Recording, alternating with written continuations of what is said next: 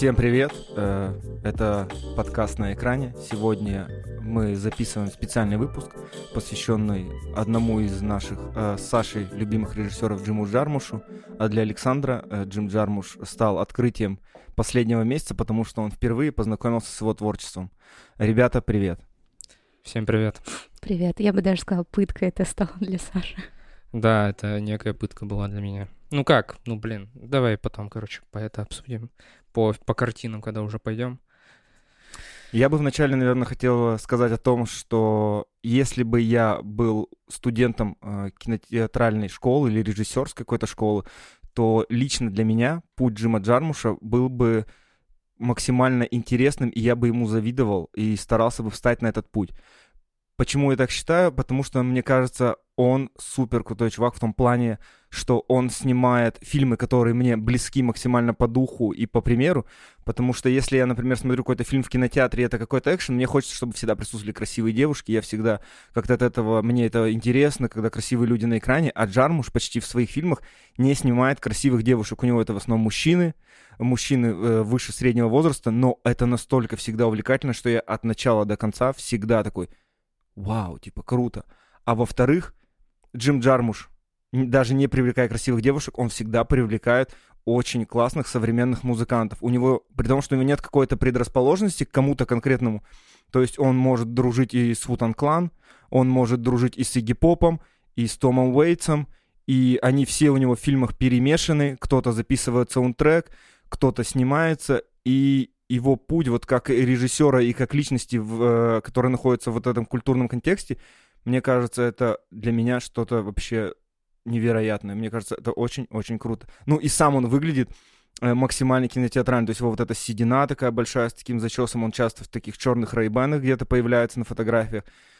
То есть это вызывает у меня внутри какое-то чувство зависти и наверное, слава богу, что не пошел в кинотеатральную школу, что я бы стремился, наверное, пытался что-то в таком же духе снимать, но я думаю, что не факт бы, что получилось повторить, потому что у него слишком индивидуальный стиль, который не каждому спас... Э, будет возможность даже попасть в него хоть как-то.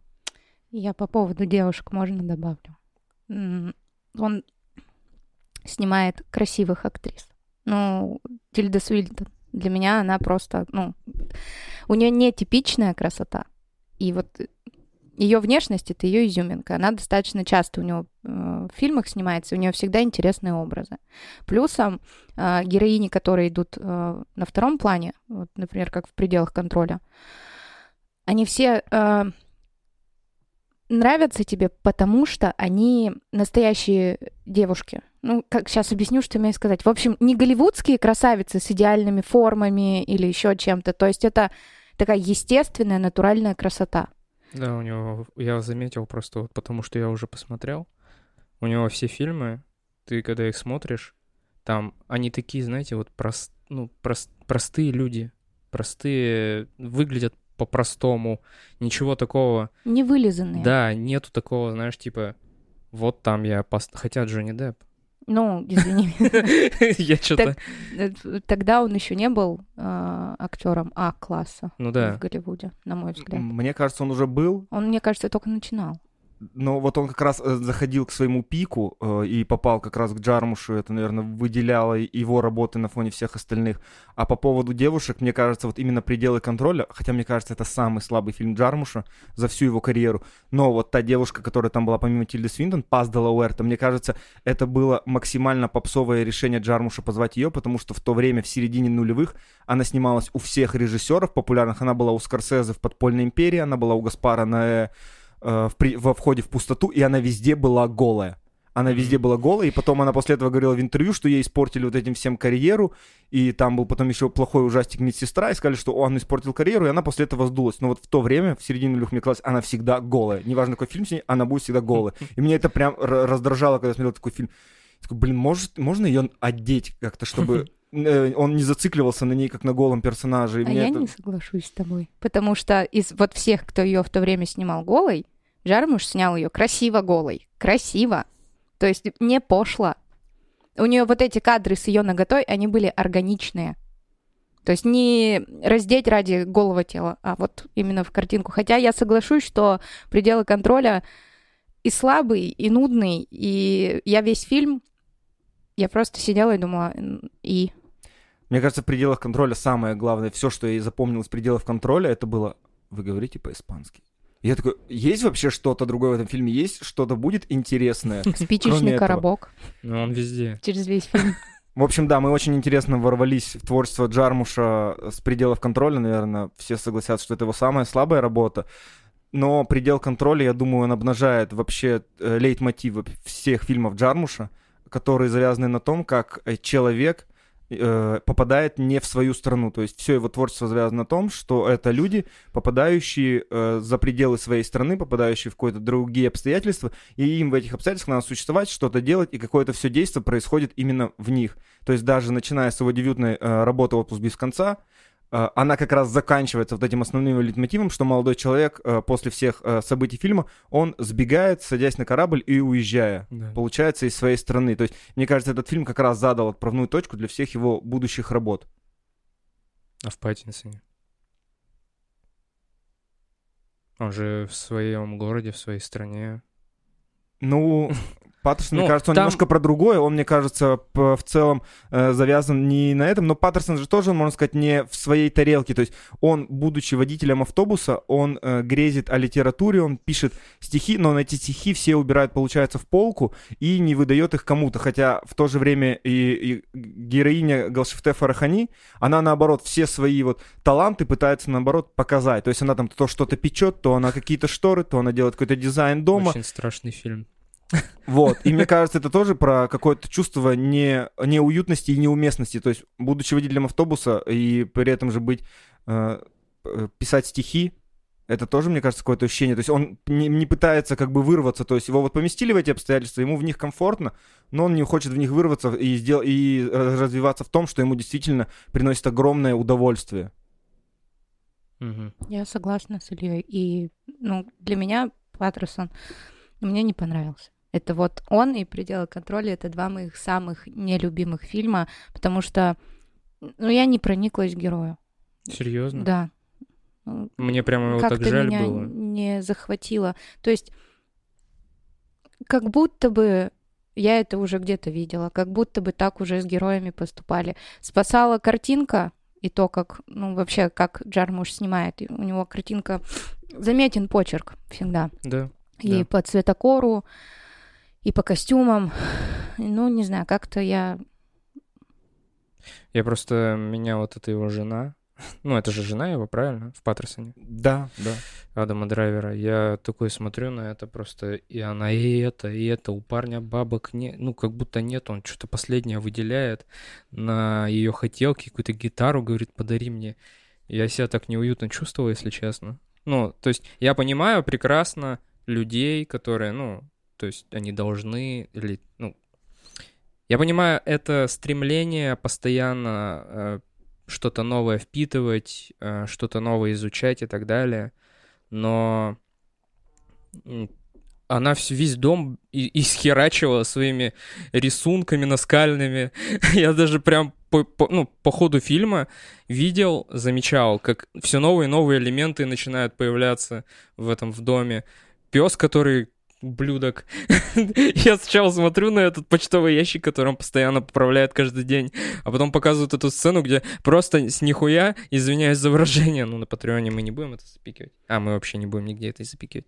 Просто выходит, опрокидывает почтовый ящик. Это что вообще такое? Ну, кру- крутой же фильм. Мне понравился. Мне понравилось еще вот это вот то, что он писал стихи, то, что он водитель автобуса и встречает постоянно людей каких-то еще странных э, близнецов. Ну, то, что это все как будто то, о чем он пишет, или мне это показалось. Ну, типа он пишет, и это воспроизводится в реальности, как будто, не знаю.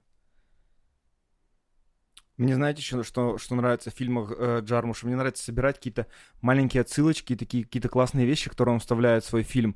Например, э, вот у, у героя Па- Паттерсона, главного, у него на столе стояла фотография, где он в военной форме.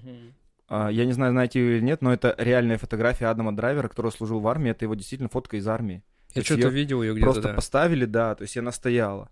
И поэтому, и там была очень классная ссылка к Весу Андерсону, что там были двое ребят, которые из Королевства Полной Луны, которые играли в автобусе подростков, которые там что-то обсуждали, в автобусе о чем-то спорили, а потом как бы просто вышли, исчезли сюжет, и ты такой, блин, как так? Они же вот в Королевстве Полной Луны были там за год или за два до этого, и ты такой, почему он их сюда поместил? Как они, чё- какая у них функция? Типа, они заполнили какую-то небольшую часть сюжета и исчезли из него. Я такой, блин, А там же много таких частей вот именно в автобусе, людей, которых он встречает Ну постоянно. вот почему именно эта пара из Королевства Полной Луны, то есть это не какие-то два рандомных актера, это именно та пара, которая сюда попала вновь. Может, это реверанс в сторону. Может быть, но опять же, опять он об этом нигде не говорил. И вот я сейчас подумал, я вам вначале сказал, э, буквально вот пять минут назад о том, что у него мало красивых актрис, но в то же время вот Галшифте Фарахани из Паттерсона Да. и Вайнона Райдер из «Ночи на земле», вот они действительно мне радовали глаз. Особенно Вайнона Райдер, которая там из э, 80-х, мне казалось, вот тогда она была одной типа из самых красивых актрис того времени. Если же опять продолжать э, рассуждение о творчестве Джармуша с его первого фильма и двигаться в дальнейшем, то его э, следующий фильм, получается, я забыл название, прикиньте. Я, я- у меня вообще тоже проблема. Более странно, чем в раю. Да. Мне он казался каким-то достаточно логичным а, продолжением отпуска без конца. Примерно какие-то такие же, получается, обстоятельства, в которых находят, э, находятся э, три главных героя. Все как-то очень неспешно, все как-то медленно, ты не понимаешь, к чему это идет. И фильм, когда я его смотрел, он мне показался достаточно скучным. И я думал, блин, почему так? Хотя вроде все остальное, то есть я фильмы его смотрел не в хронологическом порядке, мне просто как-то попадались в жизни, я на них натыкался и смотрел. И вот он мне как раз выбивался и тоже показался одним не из самых интересных. Может быть, я что-то в этот момент неправильно понял или не до конца понял его э, режиссерскую мысль и замысел, но вот опять же осталось этот лейтмотив про то, что это чу- чужаки, э, находящиеся на территории другой страны. Еще, Ну, и в целом я больше ничего основного из этого фильма не запомнил, чтобы мне вот так осталось прямо очень сильно в памяти. То есть для, возможно, знакомства с полным творчеством Джармуша эта работа обязательная, но порекомендовать ее как одну из самых впечатляющих я бы, наверное, не стал. Но, опя- опять же, каждому свое. То есть кто-то посмотрит и скажет, вау, фильм великолепен, добавляю в любимые, а вот чувак из этого подкаста говорит какую-то чушь и говно. Ну, главный герой еще этого фильма а, постоянно говорит, ну, типа, не разговаривай там на этом... Откуда они? Я забыл. Откуда. Из Венгрии, по-моему. Да, не, не, не разговаривай по-венгерски, разговаривай по-английски тоже постоянно. Смотри, какой э, этот... а, короче, участвует в скачках, что-то там а, ТВ, динер, а, вот этот вот покупает. Короче, я, ну, я смотрел на это, и прямо это бросается в глаза, что а, главный герой, он такой, типа, ну, знаете, приезжают в другую страну и хотят казаться теми, ну, кем они не являются. То есть они пытаются впитать вот эту американскую культуру, типа я американец, какой я крутой, вот это вот все. Ну, мне так показалось. Но я вот думаю, что с этого фильма как раз э, можно начинать уже выделять постоянный актерский состав э, Джармуша, который у него потом будет постепенно появляться в его дальнейших работах. Здесь этим актером является Джон Лури, который появится уже в его следующем фильме «Вне закона». И я не знал, когда мне пригодится эта информация, но я обязательно хотел с ней кем-нибудь поделиться, потому что я считаю это великолепным. Джон Лури, он помимо того, что актер, он еще и большой достаточно музыкант. Сейчас я не вспомню название группы, в которой он играл. Но однажды э, я читал интервью Джона Лури, он рассказал, он после какой-то большой пьянки проснулся дома на своем диване, врубил телек, и там была какая-то передача о рыбалке. И он такой лежит, я, говорит, смотрю и не понимаю, типа, что за люди могут смотреть передачу о рыбалке. Типа, это дико скучно и дико отстойно. Но ему в голову пришла передача, э, не передача, мысль сделать тоже передачу о рыбалке. И на YouTube можно найти, есть, э, получается, мини-сериал документальный, называется «Рыбалка с Джоном». Там всего, по-моему, 7 выпусков. Он его снял вот в этот какой-то небольшой промежуток в 90-х. В первом выпуске он, естественно, позвал к себе в гости Джармуша, о котором мы сегодня говорим, и они с Джармушем поехали ловить акул. Блин, Это такая кайфово. дичь просто. Там вот выпуски реально по полчаса. Потом у него в гостях был Том Уэйтс. С Уильямом Дефо он ездил на зимнюю рыбалку. А, был еще Деннис Хоппер. Там с ним даже двойной выпуск. И это надо посмотреть. Это настолько дико и интересно. Тебя это настолько захватывает. Я реально... Я посмотрел это какой- за какой-то такой же день выходной, когда примерно было состояние Джона Лури, когда он проснулся, не понимал, почему люди смотрят эти передачи про рыбалку. Но я всем очень советую это найти на YouTube и посмотреть. Всего 7 выпусков. Там это того весело? стоит. Там весело или... Там есть много веселого, много какого-то дикого, много неуютных моментов. Особенно, когда они вот с Уильямом Дефо на зимней рыбалке, там постоянно какое-то происходит. Им куда-то надо идти, что-то пилить эти лунки. Дефо не понимает, большинство героев не понимали, что они вообще делают на этих рыбалках, зачем они вообще приехали сюда.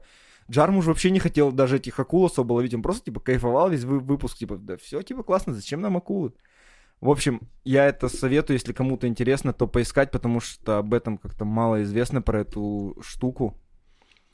Но вот можно перейти, наверное, сразу к следующему фильму «Вне закона». Это, на самом деле, наверное, один из первых фильмов Джармуша, который я увидел, при том, что я его увидел случайно на э, телеканале «Культура». Ничего себе. Потому что в юности очень было, как мы все прекрасно помним, плохо с интернетом, то есть приходилось какие-то вещи ловить по телеку, и телеканал «Культура» для меня был каким-то проводником вот э, в авторское кино, которого, например, не показывали на других э, те- телеканалах, и они Да. часто показывали еще концерты музыкантов. И вот у них как-то была неделя, посвященная Джиму Джармушу, и я в один из дней наткнулся на «Вне закона». Я вообще тогда не знал, кто такой Том Уэйтс, кто такой Роберто Бенин, и тем более Джон Лури. Но я сел, посмотрел и такой, блин, офигеть, какой странный фильм, никогда такого не видел, надо еще что-то такое же найти. И где-то, ну, естественно, я там ничего не гуглил, гу- а гугля тогда тоже меня не было, и телефона не было, я потом через какое-то время где-то залез в интернет, запомнил, как называется фильм, и мне понравился, я помню, как они шли какими-то лесами. У них были странные разговоры, потому что все три персонажа, мне кажутся, максимально, типа, ну, несовместимыми, то есть я не представляю Да. где-то еще, кроме как в фильме Джармуша, где мы, мы смог встретить Роберта Бенини и Тома Уэйтса одновременно. Мне понравился герой, вот этот итальянец, который знал всего несколько фраз. Ну, блядь. Ну, я... Мне нечего... Я с тобой согласна. В, в плане абсурдности вообще фильма. А если вернуться вот э, к первому самому фильму, как вам вообще дебют? Кажется, нормальный, ненормальный? Ну, то есть, Это мы сейчас про Отпуск без конца. отпуск без конца. Да, мне он показался очень странным. если Я бы охерел, если я честно. познакомилась с Джармушем вот с этого фильма, скорее всего, я бы не осталась с ним. Я тоже так думаю, если бы я познакомился именно с этого фильма, то я бы тоже вряд ли остался с ним, потому что этот фильм был уже одним из последних в творчестве Джармуша, который я смотрел. И для меня все это было немного как-то дико. Что вот этого парня зовут, как джазового музыканта Чарли Паркер, что он что-то просто ходит, он приходит к матери, он шатается по каким-то улицам. Мне казалось, все это настолько не связанным, непонятно к чему идет, как есть старая шутка про то, что что такое артхаусное кино. Это что-то черно-белое, на заднем фоне играет дом, летит пакет, и ничего не понятно. Вот для меня этот фильм был примерно с олицетворением всей этой фразы. Я не понимал, к чему все это меня ведет. Какой посыл мне Джармуш дать. Я, я говорю, может быть, опять же, надо почитать какую-то профильную прессу, какие-то старые поднять рецензии и аннотации, но для меня все это казалось максимально странным. Ну, вот я смотрел, и, и это первый, ну, как второй после «Мертвецов». Э, Как там, «Восход мертвецов»? Мертвые не умирают. Мертвые не умирают, да. Вот это был первый фильм, который я посмотрел у Джармуша, как оказалось. А второй это вот этот вот «Однажды в раю». Просто. И я такой, блядь, как? ну, то есть, последний фильм, вот э, «Мертвые не умирают», тоже странный. Тоже максимально странный, и э, какая-то дичь вообще в конце происходит. То есть, э, ну, вы понимаете, о чем я. То есть, и я думал, что все будет таким. Что вот э, каждый его фильм будет таким непонятным и дичевым, но оказалось, что нет. Но я свое знакомство начала, как ни странно, с документалок. Мгм. То есть я люблю документалки, и как-то просто я сидела и наткнулась про Баски. Думаю, о, как интересно. Потом, почему мы креативны. И я такая, угу. И мне было интересно, сам ли режиссер делал иллюстрации к документальному фильму «Почему мы креативны». Вот. И я такая, о, типа Джармуш, а что есть? И я увидела, что в его списке есть фильм, который я смотрела, случайно наткнувшись еще до документалки. Это про... Ой, выживут только любовники. Мгм. И я такая, да ладно, это он это снял, и мне стало интересно, и вот пошел запуск того, что на фоне интереса тебе хочется посмотреть еще, еще, еще, еще. Вот. Для себя могу, от- ну, э, могу отметить... Что я хотела сказать, я вообще забыла. Вот вот я такая молодец сегодня. Я просто боюсь перескакивать, потому что... Ну, мы уже перескочили. Ну да. И не за что. Ну, мы, да, немножко перескочили, но я думаю, опять же, вне закона. Вот он стал второй работой, который продолжил э, э, намечать тенденцию Джармуша и его любимых актеров. То есть тут опять же появился Джон Лури. К, Джон, к Джону Лури добавился Том Уэйтс, великий американский, я думаю, музыкант, и вряд ли кто-то будет с этим, наверное, спорить. И добавился э, Роберто Бенини, большой итальянский артист, ну, который, точнее, станет большим итальянским ак- актером, режиссером и получит в будущем Оскар. И то есть они потом же опять через несколько лет снова появятся у Джармуш. То есть я не знаю, была ли это какая-то первоначальная задумка, или то есть э, они были такими актерами, с которыми ему было максимально комфортно существовать на площадке, которые понимали все, что он хочет от них в итоге увидеть. Ну, то есть они как раз в этом фильме сада- э, сделали задел на какие-то будущие работы с Джармушем.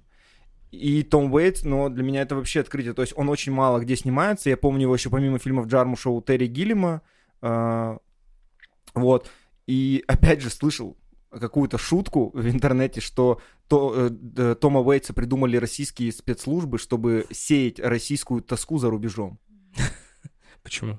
Ну, что у него все песни достаточно такие э, тоскливые, грустные, М. то есть там мало какой-то радости, у голос у, нас. него достаточно, да, грубый, что он отображает какую-то всю э, русскую вот эту вот э, хтонь вот эту вот и сеет ее всю за рубежом. Да и рожа у него такая, не голливудская, Да, будем достаточно честны. тоже, мне кажется, русская, его Такая такого же славянская. мужика где-то можно встретить в каком-нибудь небольшом городке где-нибудь. Потому что красавцем его не назвать. Эй. Ну, ну, по факту. А Вы заметили его любовь к черно-белому?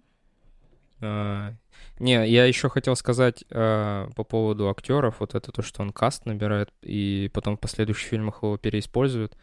Мне кажется, это вполне очевидно, если режиссеру удобно реально, вот, ну, в первый раз он их позвал, скорее всего, он, ну, уже с ними какую-то работу провел, вот, а, позвал, они у него снялись, ему это понравилось, он подумал, ну, типа, вот, на что способен актер, и потом его переиспользуют, как и Скорсезе тот же самый. Мне Ну, вот- кажется, это дружба. Думаешь, дружба? Мне кажется, не факт. Я вот, а мне мне кажется. вот кажется, Думаешь, дружба. рыбалка все-таки, да? Нет, нет, мне кажется, что он такой, ну, судя по его фильмам, он достаточно романтичный человек, потому что он все время что-то копает, что-то показывает, ставит героев вот в эти ситуации в другой стране. а, эти выживут только любовники, да, как вот эта вот вся нить простроена. И такое ощущение, что он внутри грустный романтик и снимает вот этих вот ребят, потому Мгм. что а, как будто бы они такие же, как он. То есть у него я не вижу каких-то популярных, свежую кровь, еще что-то. То есть он из фильма в фильм так или иначе остается с теми, с кем работал до этого. А как же Адам Драйвер, который у него появится в Паттерсоне и в Мертвый не умирает? Он достаточно свежая кровь. Он уже на тот момент был э, популярным голливудским актером, который снялся в великой, ф- ну, большой франшизе Звездные войны. То есть э, этого все равно факта нельзя Ну, отрицать. он же тоже не голливудская звезда класса, же А, чтобы в каждом фильме или еще... Он тоже такая достаточно а, артхаусная история в этом плане. Ну, Да. то есть, я тебе больше скажу, что многие вообще не понимают, о ком мы говорим, пока мы не скажем, что он Кайло Рен, грубо говоря. Да. Ну и то, что он снимался в этом сериале «Девчонки». Девочка, да. Да, вот. То есть, кто его... Плюсом внешность. Ты же тоже видишь, что он не, Типичный. не, не Том Харди, и там не Тор, и не вот это. То есть, у него она такая своеобразная. То есть, он и не супер красавчик голливудский, но и, да, и не конченый урод. Ну, как будто бы... Я... Как сформулировать? Он ищет людей непростой судьбы, и вот такой нетипичной внешности и забирает их к себе в проекты. Так, знаешь, можно тоже сказать и про Хиддлстона, и про э, Джонни Деппа, что вот он их снимал. Но вот они у него какие-то другие. Хотя с Хиддлстоном, Ну, он там бой-бой такой прям. ну да, да, э, что вот Он, он... там как раз что-то среднее, мне кажется, между Джеком Уайтом и Питом Дорти. Вот он где-то там посередине, вот, вот томные такие взгляды на Тильду Свинтона, вот это вот на гитаре он играет. Да. Ну вот, честно, я очень люблю э, эту картину «Выживут только любовники», но в дальнейшем, то есть вот фильмы с Хиддлстоном, вот есть вот «Выживут только любовники» и все остальное, потому что везде плюс-минус он для меня как будто бы становится заложником вот этого своего английского шарма, что вот он такой, а, либо он томный романтик, либо он такой антагонист, которого все хотят и любят, ну, то есть потерялся он для меня. мне э, кажется, мы опять немножко хотим поговорить больше про современного Джармуша, чем про старого Джармуша. Но я бы хотел, да, нас вернуть на путь истины. То есть мы поговорили уже немножко о первых его трех работах, которым мы понимаем, что у нас достаточно неоднозначные впечатления, ну, за исключением, наверное, «Вне закона», который нам э, понравился, и Да. поговорить про «Таинственный поезд». «Таинственный поезд», мне кажется, это тоже была одна из, наверное, последних трех работ, которые я у него смотрел. И это, опять же, тоже начало э, любимой тенденции Джармуша объединять фильмы, которые состоят из нескольких небольших новелл, связанных либо обстоятельствами, либо конкретным э, местом. То есть здесь это связано конкретным местом, это отель Аркадия э, в Мемфисе, Мгм. куда приезжают разные персонажи, и которые все завязаны в основном как-то еще с Элвисом Пресли, потому что он сам оттуда. То есть первая пара это э, были, получается, э, азиатский э, молодой человек и девушка, которые приехали посмотреть на Элвиса и которые его большие поклонники.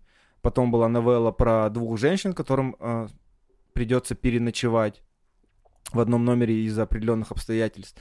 И третья новелла была связана как раз э, с ограблением, по-моему, если не ошибаюсь, и где как раз тоже в одной из первых небольших ролей у Джармуша появляется Стив Бушеми.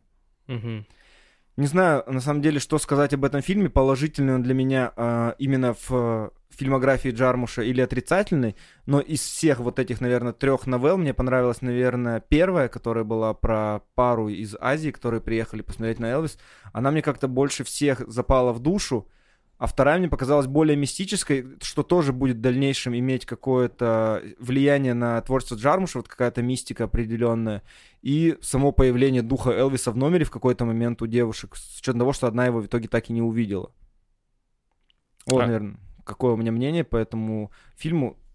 Давайте вы тогда. Ну, я, во-первых, не смотрел, мне интересно, а э, как так получилось, что четыре новеллы в, од- в один фильм, они как-то выходили типа отдельно, а потом он их соединил, или как это? Нет, это был прямо сразу изначально цельный фильм, но состоящий из трех новелл, э, которые определены одним местом, вот этим а, отелем Аркадия, в котором соединятся события трех разных новелл. Как у Тарантино, типа, четыре комнаты? Условно, как четыре комнаты, только комната по факту одна. М, Мудно. Э, они все, ну как, по, тайм- по таймлайну... Примерно верно, они в каком-то там э, определенном таймлайн попадают, в какую-то, вот, э, так скажем, определенную э, линию событий вот этих э, где-то пересекутся. То есть девушки будут э, слышать в какой-то момент эту азиатскую пару за, за стеной. М, Прикольно. Прикольная концепция. И вот это, да, тоже. То есть вот этот фильм, э, получается, предрекал следующий, опять же, фильм Джармуша «Ночь на земле». Э, Саша, ты как хорошо относишься к «Ночь на земле», потому что, я думаю, Александр у нас вот не, не успел посмотреть. Я пытался, честно. Слушай, ну «Ночь на земле» я за первый раз я поставила на паузу и сказала, все, я не хочу, и ушла. А потом думаю, нет, ну нужно досмотреть, нужно себя заставить. Да такое. Ну, я бы не советовала. Да вы расскажите хотя бы, о чем фильм. А, Ночь на земле. А действия начинаются. Э, «Ночь на земле», то есть это прямо четко описывает вообще весь сюжет фильма. То есть все события фильма будут проходить в какую-то определенную ночь в каком-то городе мира, и э, там будут все события происходить внутри автомобиля такси. Что таксист какой-то будет вести куда-то своего пассажира, и между ними произойдут какие-то диалоги, которые станут э, как бы цепочкой образующих в этой новелле. Но, опять же, если в предыдущих фильмах Джармуш закидывал незнакомцев в определенные обстоятельства, и чаще всего в Америку, то в этом фильме Джармуш вышел за пределы Ам- Америки. То есть, если у него несколько новелл, которая была с Джан Карло Эспозито, а другая была с Вайноной Райдер, они были, происходили в Америке, то события э, других новелл, одна происходила в Италии, где опять же появился его любимый Роберто Бенини, Время, да. Да, да, да. другая происходила Во Франции. во Франции, там появился Исаак де Банкале, который позже, позже у него появится в «Пес-призрак. Путь самурая» и будет главным героем в «Пределе контроля». А последняя новелла вообще была снята в Финляндии. То есть Джармуш впервые позволил себе выбраться за пределы Америки и снять фильм, э, части фильма в других абсолютно странах, в которых он до этого сам не бывал, как бы, может быть, также ощущая себя каким-то э, незнакомцем или чужаком вне своей страны. А То он есть- сам-то по происхождению Джармуш у нас американец, да? Да. Мгм. Мгм. Ну, там как вот не хочется его обсирать, очень люблю. Ну просто там, как обычно, все. Да обосри. Если хочешь, обосри. Когда перемудрил. Вот для меня перемудрил. Не знаю. Мне мне не зашел. Слишком артхаусно. Ну да, Как это первый. Вот, вот тоже можно, я не знаю, сделать его черно-белым, пустить пакет, который ветром дует, и и все. Ну, я говорю, что после, получается, второй, вторая же была в Италии, нет, во Франции. Во Франции. Во Фран- Вот после второго я такая пауза, потому что я примерно понимаю, что дальше будет примерно то же самое. Ушла, вернулась, наверное, к этому фильму через месяц, включила на том же месте, потом такая, да нет, ладно, включу сначала. Ну, то есть Зачем вообще мне вот из всех Да. новелл, которые показаны, мне, ну, понравилась первая в Америке. Все. Дальше я просто сидела, ну, просто потому, что я уже включила, и надо досмотреть. И, возможно, просто как... Ну, для меня фильмы Джармуша, они под настроение. Возможно, тогда было неправильное настроение, я не знаю. Возможно, потому что мне этот фильм попал в правильное настроение. То есть я его посмотрел, сел полностью от начала до конца, хотя его при желании, естественно, тоже можно порубить, потому что новеллы не связаны между Да. собой, кроме как главным событием. Первая новелла мне понравилась, там и великолепная Джина Роуландс, и Вайнона Райдер. А Вайнона Райдер в то время мне казалась вот именно из того периода очень э, красивой и привлекательной женщиной, помимо того, что она была супер талантливой. То есть она едет, она курит, общается с э, героиней Джи- Джины Роуландс. Следующая новелла, которая была в Париже, там, мне показалось, очень классная была задумка про то, что пассажирка, которая села в такси, она была слепой.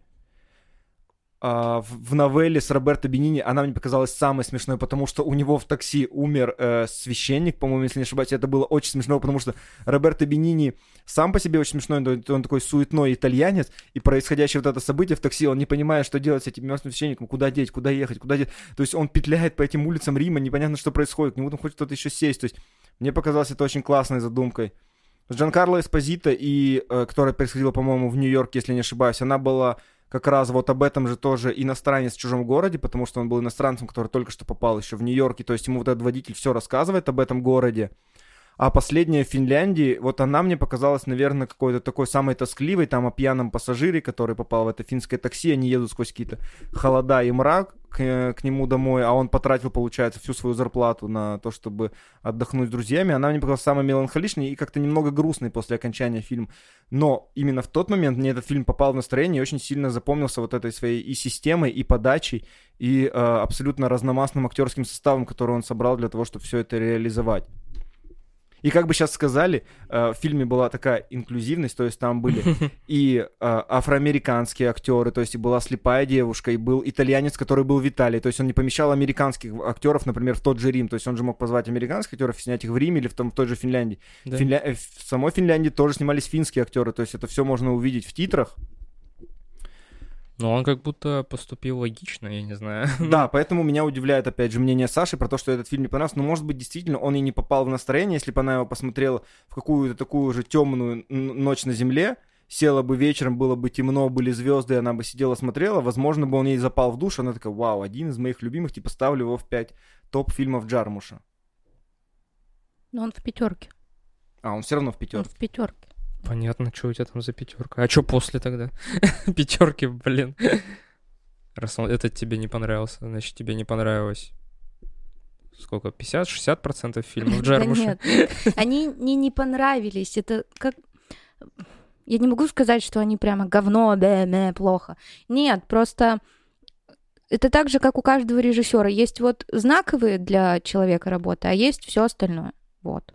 И просто я делю так. То есть, ну, и- это мое мнение. Ну, очень странно, кстати. Я вот э, смотрел все, как сказать, поздние, да, его работы, которые выходили не так давно. И мне нравилось. Ну, относительно было интересно, было как бы прикольно и так далее. Но первые я себя заставлял смотреть. Прямо заставлял. Ну, то есть я сижу, я ни хрена не понимаю.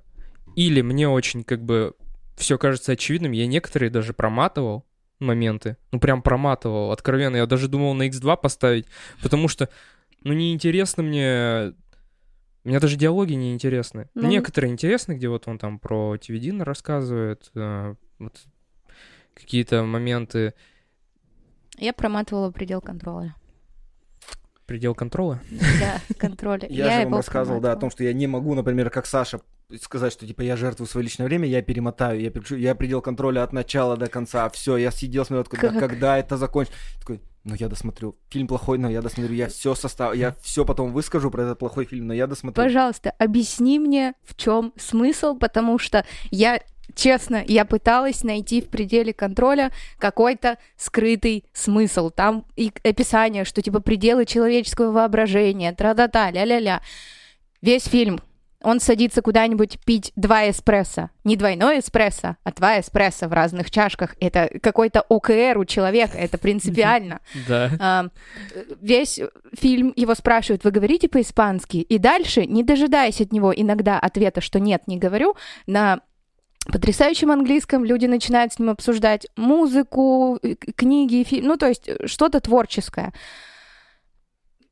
И я все время ждала, ну в чем, в чем, в чем смысл, в чем? Ну, Я вот- типа, вот незнакомцы с ним просто заводят диалог, он встает, куда-то идет, что-то происходит, спичечный коробок, Опять. Я страдала весь фильм. Я не поняла его смысла.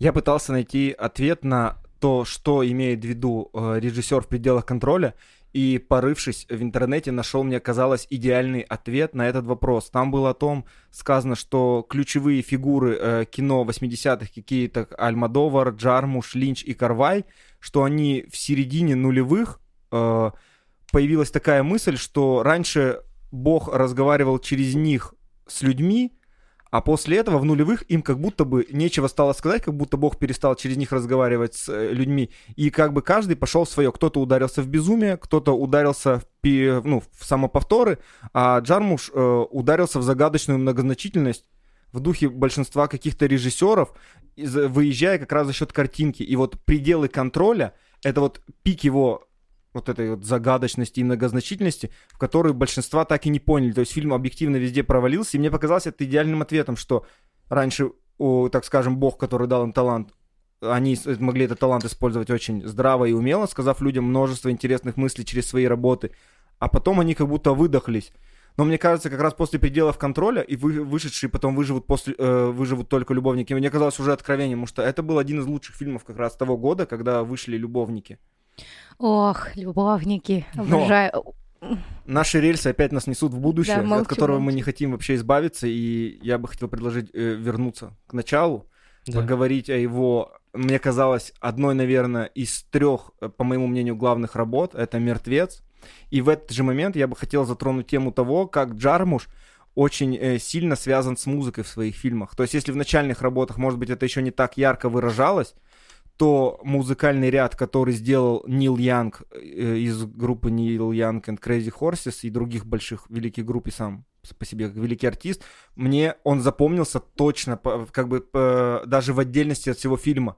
Я этот фильм, при том, что смотрел в дороге, то есть мы ехали э, в другой город, у меня был с собой ноутбук, и я смотрел его в дороге. Мне фильм максимально запомнился, и особенно вся вот эта музыка, которая звучала как какой-то нерв. То есть Нил Янг э, перебирает струны так, что как будто он выдергивает из тебя как будто нервы, то есть в самые определенные моменты действия всей картины.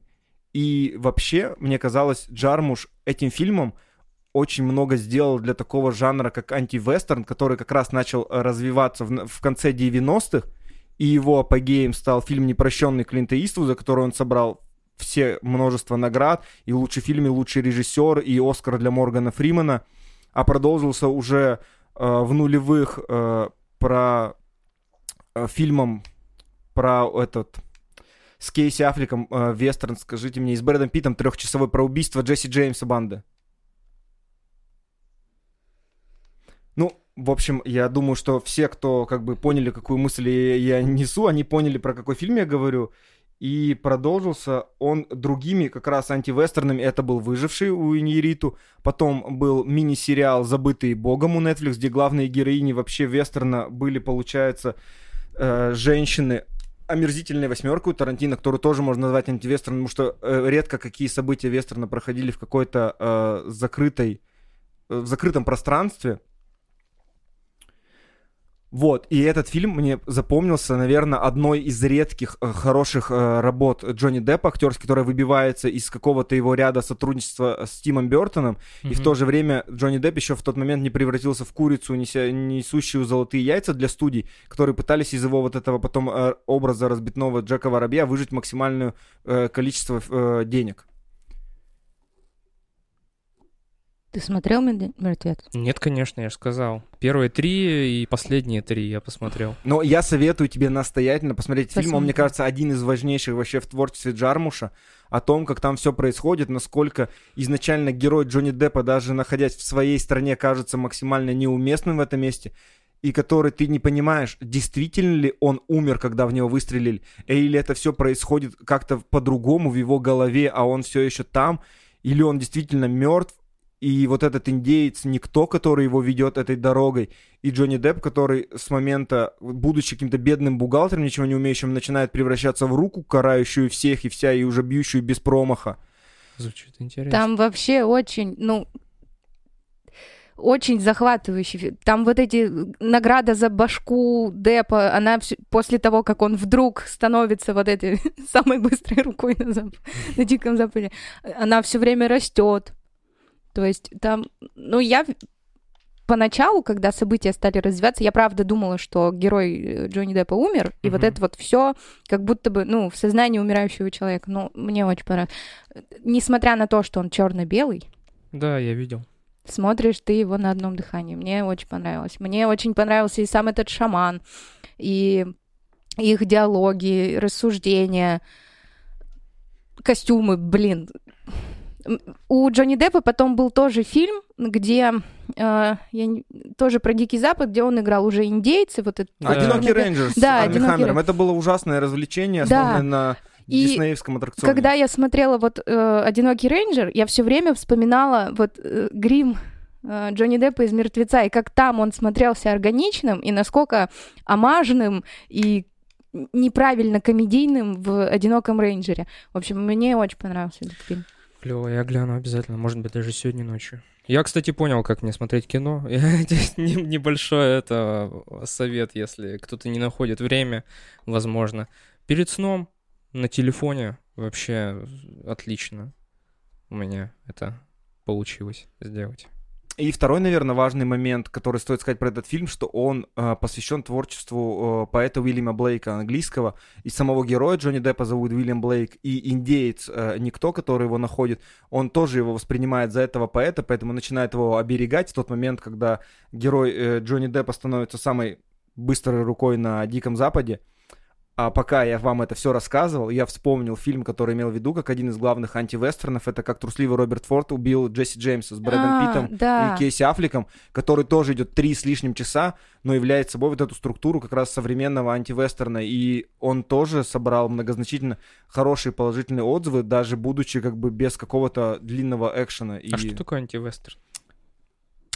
Как сказать?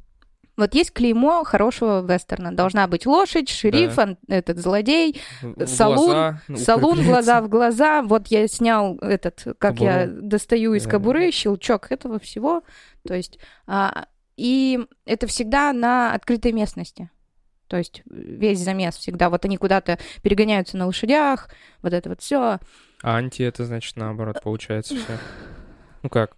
Ну, Типа замкнутое пространство. Да, вот я думаю, Илья лучше тебе объяснит, чем я Ну, своим ломаным языком. Антивестерн, он подрывает саму структуру вестерна, то есть в нем события не строятся а, на каких-то вот основных составляющих. То есть, например, э, можно считать классическим вестерном всю долларовую трилогию Серджио Леоне, в которой главным фильмом является хороший, плохой, злой. То есть, а, например, тот же э, герой антивестерна, то есть э, он э, э, ну, как бы сразу не похож, во-первых, давай скажем, на молодого Клинта Иствуда, то есть мы знаем там Джонни Деппа, Кейси Аффлека или того же Ди Каприо выжившим, хотя как бы события строятся по примерной структуре, но он скорее больше идет не на экшен, а на психологию. То есть он начинает по- погружаться в психологию героя, в психологию обстоятельств, и тем самым как бы меняет правила игры внутри этого вестерна. То есть и вот самый, да, я уже говорил, ярчайший пример это фильм э, Клинта Иствуда «Непрощенный», потому что там его герой, он изначально плохой. М. То есть он изначально убивал людей, и как бы он не был спасителем. То есть мне кажется, вообще Иствуда можно считать, то есть героем как и вестернов, и антивестернов, потому что он и там, и там смог состояться как и актер, как и режиссер. Клево. Еще в «Мертвеце» Джармуш, на мой взгляд, он это сделал нарочито. Возможно, или ну, будет со мной не согласен. Короче, вот этот индеец, шаман, который его спас, Никто. а, да, его возили как обезьянку показывать э, в Англию и по Америке, э, что типа вот он, индеец, вот они как выглядят. Ну, то есть, Коренные как- жители. ну да, как цирк уродов. М. А ведь это, не знаю, насколько на то время, это какой у нас год получается, 95-й, а, я знаю, что сейчас это очень острая тема по поводу э, репатриации. Слово забыла. В общем, короче, нативные американцы, вот эти вот индейцы, да, Нативные. они сейчас очень остро бастуют и протестуют по поводу того, как с ними произошло, про а, Ну, как, колонизаторов, вот это, короче, расизм, вот это вот, вот это вот все. И в тот момент, а, когда, ну, смотришь э, мертвеца, ты прямо, ну, я себя на место этого вот никто поставил, и вот даже вот имя никто. То есть Да, для меня да. это как будто бы вот он а, вот эту больную мозоль на теле американского общества вот специально как будто бы ее вскрыл. Вот, ну, это на мой взгляд. Потому что там вот существует эта проблема расизма, и не только по отношению к чернокожим, но вот и к Да вообще ко всем, мне кажется. коренным американцам. Почему я все время хочу сказать натив? Вот. А я думал, нативный. А, ну да, нативный. ну, нативный да. это коренной. Просто я этот фильм смотрел э, примерно в 2010 году, и тогда эта тема была не настолько популярна, то есть о том, как, например, ущемляют права каких-то коренного населения, и я об этом в том ключе не думал. Опять же, пересматриваю сейчас и увидя то, что там происходило, его возят действительно как цирковое какое-то животное, конечно, я бы задумался, ничего себе, Джармуш какое себе позволил высказывание в то время. То есть Да. сейчас бы это, наверное, уже так просто бы не пришло, ему бы, ну, может быть, где-то пришлось за что-то извиняться, или фильм уже снимать в каком-то немного другом ключе. Нет, скорее всего, Ну, просто вот- ему бы сказали, типа, давай ты это не, не будешь Или так бы он снимать. уже выходил и говорил о том, что вот я вам обнажаю проблемы нашего Да, общества. мне кажется, Но просто было меня бы. в тот момент задело именно то, что и зовут его никто, и вот еще, ну то есть для меня это был как, ну, как будто бы осознанный акт унижения этого персонажа для того, чтобы вот эту больную мозоль вскрыть. Вот, все, что я хотела сказать по этому поводу. Можно еще, наверное, вернуться к тому моменту про любимый каст э, Джима Джармуша, его любимых э, друзей-музыкантов, потому что в «Мертвеце» впервые у Джармуша появляется Игги Поп, который является фронтменом группы The Stooges. Он играет э, небольшую роль одного из охотников з- за головами и говорит э, смешную фразу, которую я запомнил еще с того момента, как посмотрел, потому что он встает, у него... Он входил в таком платье, он такой, блин, меня что-то подмораживает снизу. Они сидят у костра в холодной ночью и естественно, ему дует. Хотя, опять же, саундтрек написал Нил Янг, и гип-поп в этом месте никак не поучаствовал. И следующая работа Джима Джармуша, фильм «Год лошади» 97 года, она является продолжением сотрудничества Джима Джармуша с Нилом Янгом, потому что фильм посвящен э, самой э, группе Crazy Horses и их туру как раз 96 года, в ко- в который с ними поехал Джармуш. Это документалка, типа? Это, да, первая его документальная работа, хотя Джим Джармуш, э, помимо того, что занимался режиссерской деятельностью больших фильмов, он еще снимал э, для своих э, любимых э, артистов и актеров, которые с ним работают, клипы. То есть для того же Тома Уэйтса он снимал клипы. В дальнейшем он снимет для э, группы Джека Уайта э, Counters клип. Как Найшулер у нас. Ну да, только на- на- Найшулер на самых больших максималках. Ну да. Вот, и «Год лошади» максимально тоже выделяется, наверное, как, во-первых, это первый документальный фильм в творчестве Джармуша, а во-вторых, это фильм в творчестве Джармуша, в котором он не только режиссер, но еще и оператор, потому что он сам, взяв камеру, поехал в тур э, с группой Нила Янга, путешествовал с ними везде, снимал, что происходит за сценой, что происходит на сцене, снимал сами концерты, а, брал какие-то архивные материалы из интервью. Я думаю, что не каждый фанат Джармуша, во-первых, посмотрел этот фильм, потому что э, группа Crazy Horse, будем так честны, не самая популярная группа в России, в отличие, например, от каких-нибудь Аэросмит или Металлики, с которыми, если бы Джармуш поехал в тур, все бы, наверное, сошли с ума и смотрели бы это запойно. Но я думаю, его нельзя пропускать как э, взгляд, э, такой немножко другой взгляд на творчество Джармуша и на методы его работы, которые он может себе позволить. Во-первых, я думаю, это самый важный момент, что он может себе это позволить. Мало какие режиссеры, особенно которые зависят от коммерческого успеха своих работ, могут себе взять, пере, э, взять перерыв в работе и поехать э, с группой своего друга в тур, снять для них фильм, потом такой, ну вот, смотрите, нравится, не нравится, типа, ну, это не мои проблемы. Зато я съездил, я хорошо провел время и снял фильм э, для своего друга и о его работе, и мне это все самому нравится, и сам от всего этого кайфую. Странно, почему никто так не делает. Это же прикольно. Это как- Сейчас блогеры так делают. Ну да, ну, самореализация какая-то. Хотя он и в фильмах самореализуется постоянно. Просто по кайфу реально. В чем проблема? Взял, поехал. У тебя есть возможность. В целом, его можно посмотреть как пример, ну, это мое мнение, как пример хорошей документалки. Как она построена, и все. И все. Ну и послушать, познакомиться пос- с да, творчеством да, да, группы да. Crazy Horse, самого Нила Янга, например, потому что я до того, как посмотреть этот фильм, я о Ниле Янге знал вот как об авторе саундтрека к «Мертвецу» и как об участнике группы э, Кросби, Стил, Нэш и Янг, которая была супергруппой, собравшая популярных музыкантов в одну. И э, как раз я больше ничего об этом не знал. То есть, а фильм меня познакомил с творчеством. Действительно, оно мне не очень запало, потому что это немного не, не моя музыка, может быть. Но как знакомство мне это понравилось. То есть я открыл для себя что-то новое и посмотрел, э, то есть на творчество Джармуша немного с другой стороны. Я Сейчас вот, а я вот не понимаю, раз тебе не запало, зачем ты посмотрел? Ну, чтобы понять, запа- западет или не западет. Э, я ведь не могу сказать, понравится мне фильм до того, как он, э, вы, вы- ну, до того, как я его не посмотрел. То есть нельзя понять, плохо это хорошо, пока я не посмотрел. То есть после, только после того, как я посмотрю, я могу сделать какой-то конкретный вывод. А делая выводы, так скажем, заранее, я обрекаю себя, мне кажется, на какой-то, ну, неправильный взгляд на творчество. Ну, то есть, несмотря на рецензии, на оценки, Нет, вообще нет. ни на что. Нет, вообще ни на что. И, то есть я, даже видя оценки, я могу понимать, что эти там 2000 людей могли и ошибаться. То есть среди этих оценок могла быть как и двойка, так и девятка от кого-то, кому действительно это понравилось. А я ведь не знаю, какая моя оценка, двойка или девятка. Поэтому надо посмотреть, погрузиться и потом уже решить, х- как бы, почему Джармуш в этом фильме для меня хорош или плох, как режиссер. Ну, а смотри, например, если мы не Джармуша берем, а Вина Дизеля с его форсажами, ну, ты же знаешь, что будет говнище. Но Адовое. Мы же уже обсуждали в прошлом выпуске Да, мы как это раз обсуждали. «Форсаж», но я же всегда хочу, чтобы «Форсаж» меня чем-то удивил. И я всегда, когда иду на «Форсаж», я жду какой-то новой дикости, которая будет выходить за рамки моего понимания кинематографа о машинах и гонках, но которая мне западет в душу, я буду говорить, вау, ничего себе, они прыгнули с одного здания в Дубае на другое на машине. Ты прикинь, я буду потом это всем пересказывать. Из нового же фильма мне мало что э, запало в душу так, чтобы я мог рассказать друзьям, да, там был какой-то вылет в космос, но он был не настолько впечатляющий, как мы об этом все мечтали на протяжении действия «Форсажей». Ну, а вот если вернуться к Джармушу, что у него в фильмах такого, вот особенно в ранних, до а, «Мертвеца», что стоит пересказывать и вообще советовать? Мне кажется, все фильмы достаточно посредственные, скучные и нудные, и черно-белые, и, и еще много эпитетов. Ну, Так, так же и про нас Неинтересно. можно сказать, Неинтересно что мы абсолютно. все втроем скучные и черно-белые. не-не-не-не. Во-первых, атмосфера, в которую он погружает. Как-никак, у него есть свой вайб, и ты в него погружаешься. Вопрос того, в каком ты состоянии, и как сильно ты этому вайбу сопротивляешься. А, во-вторых, музыка.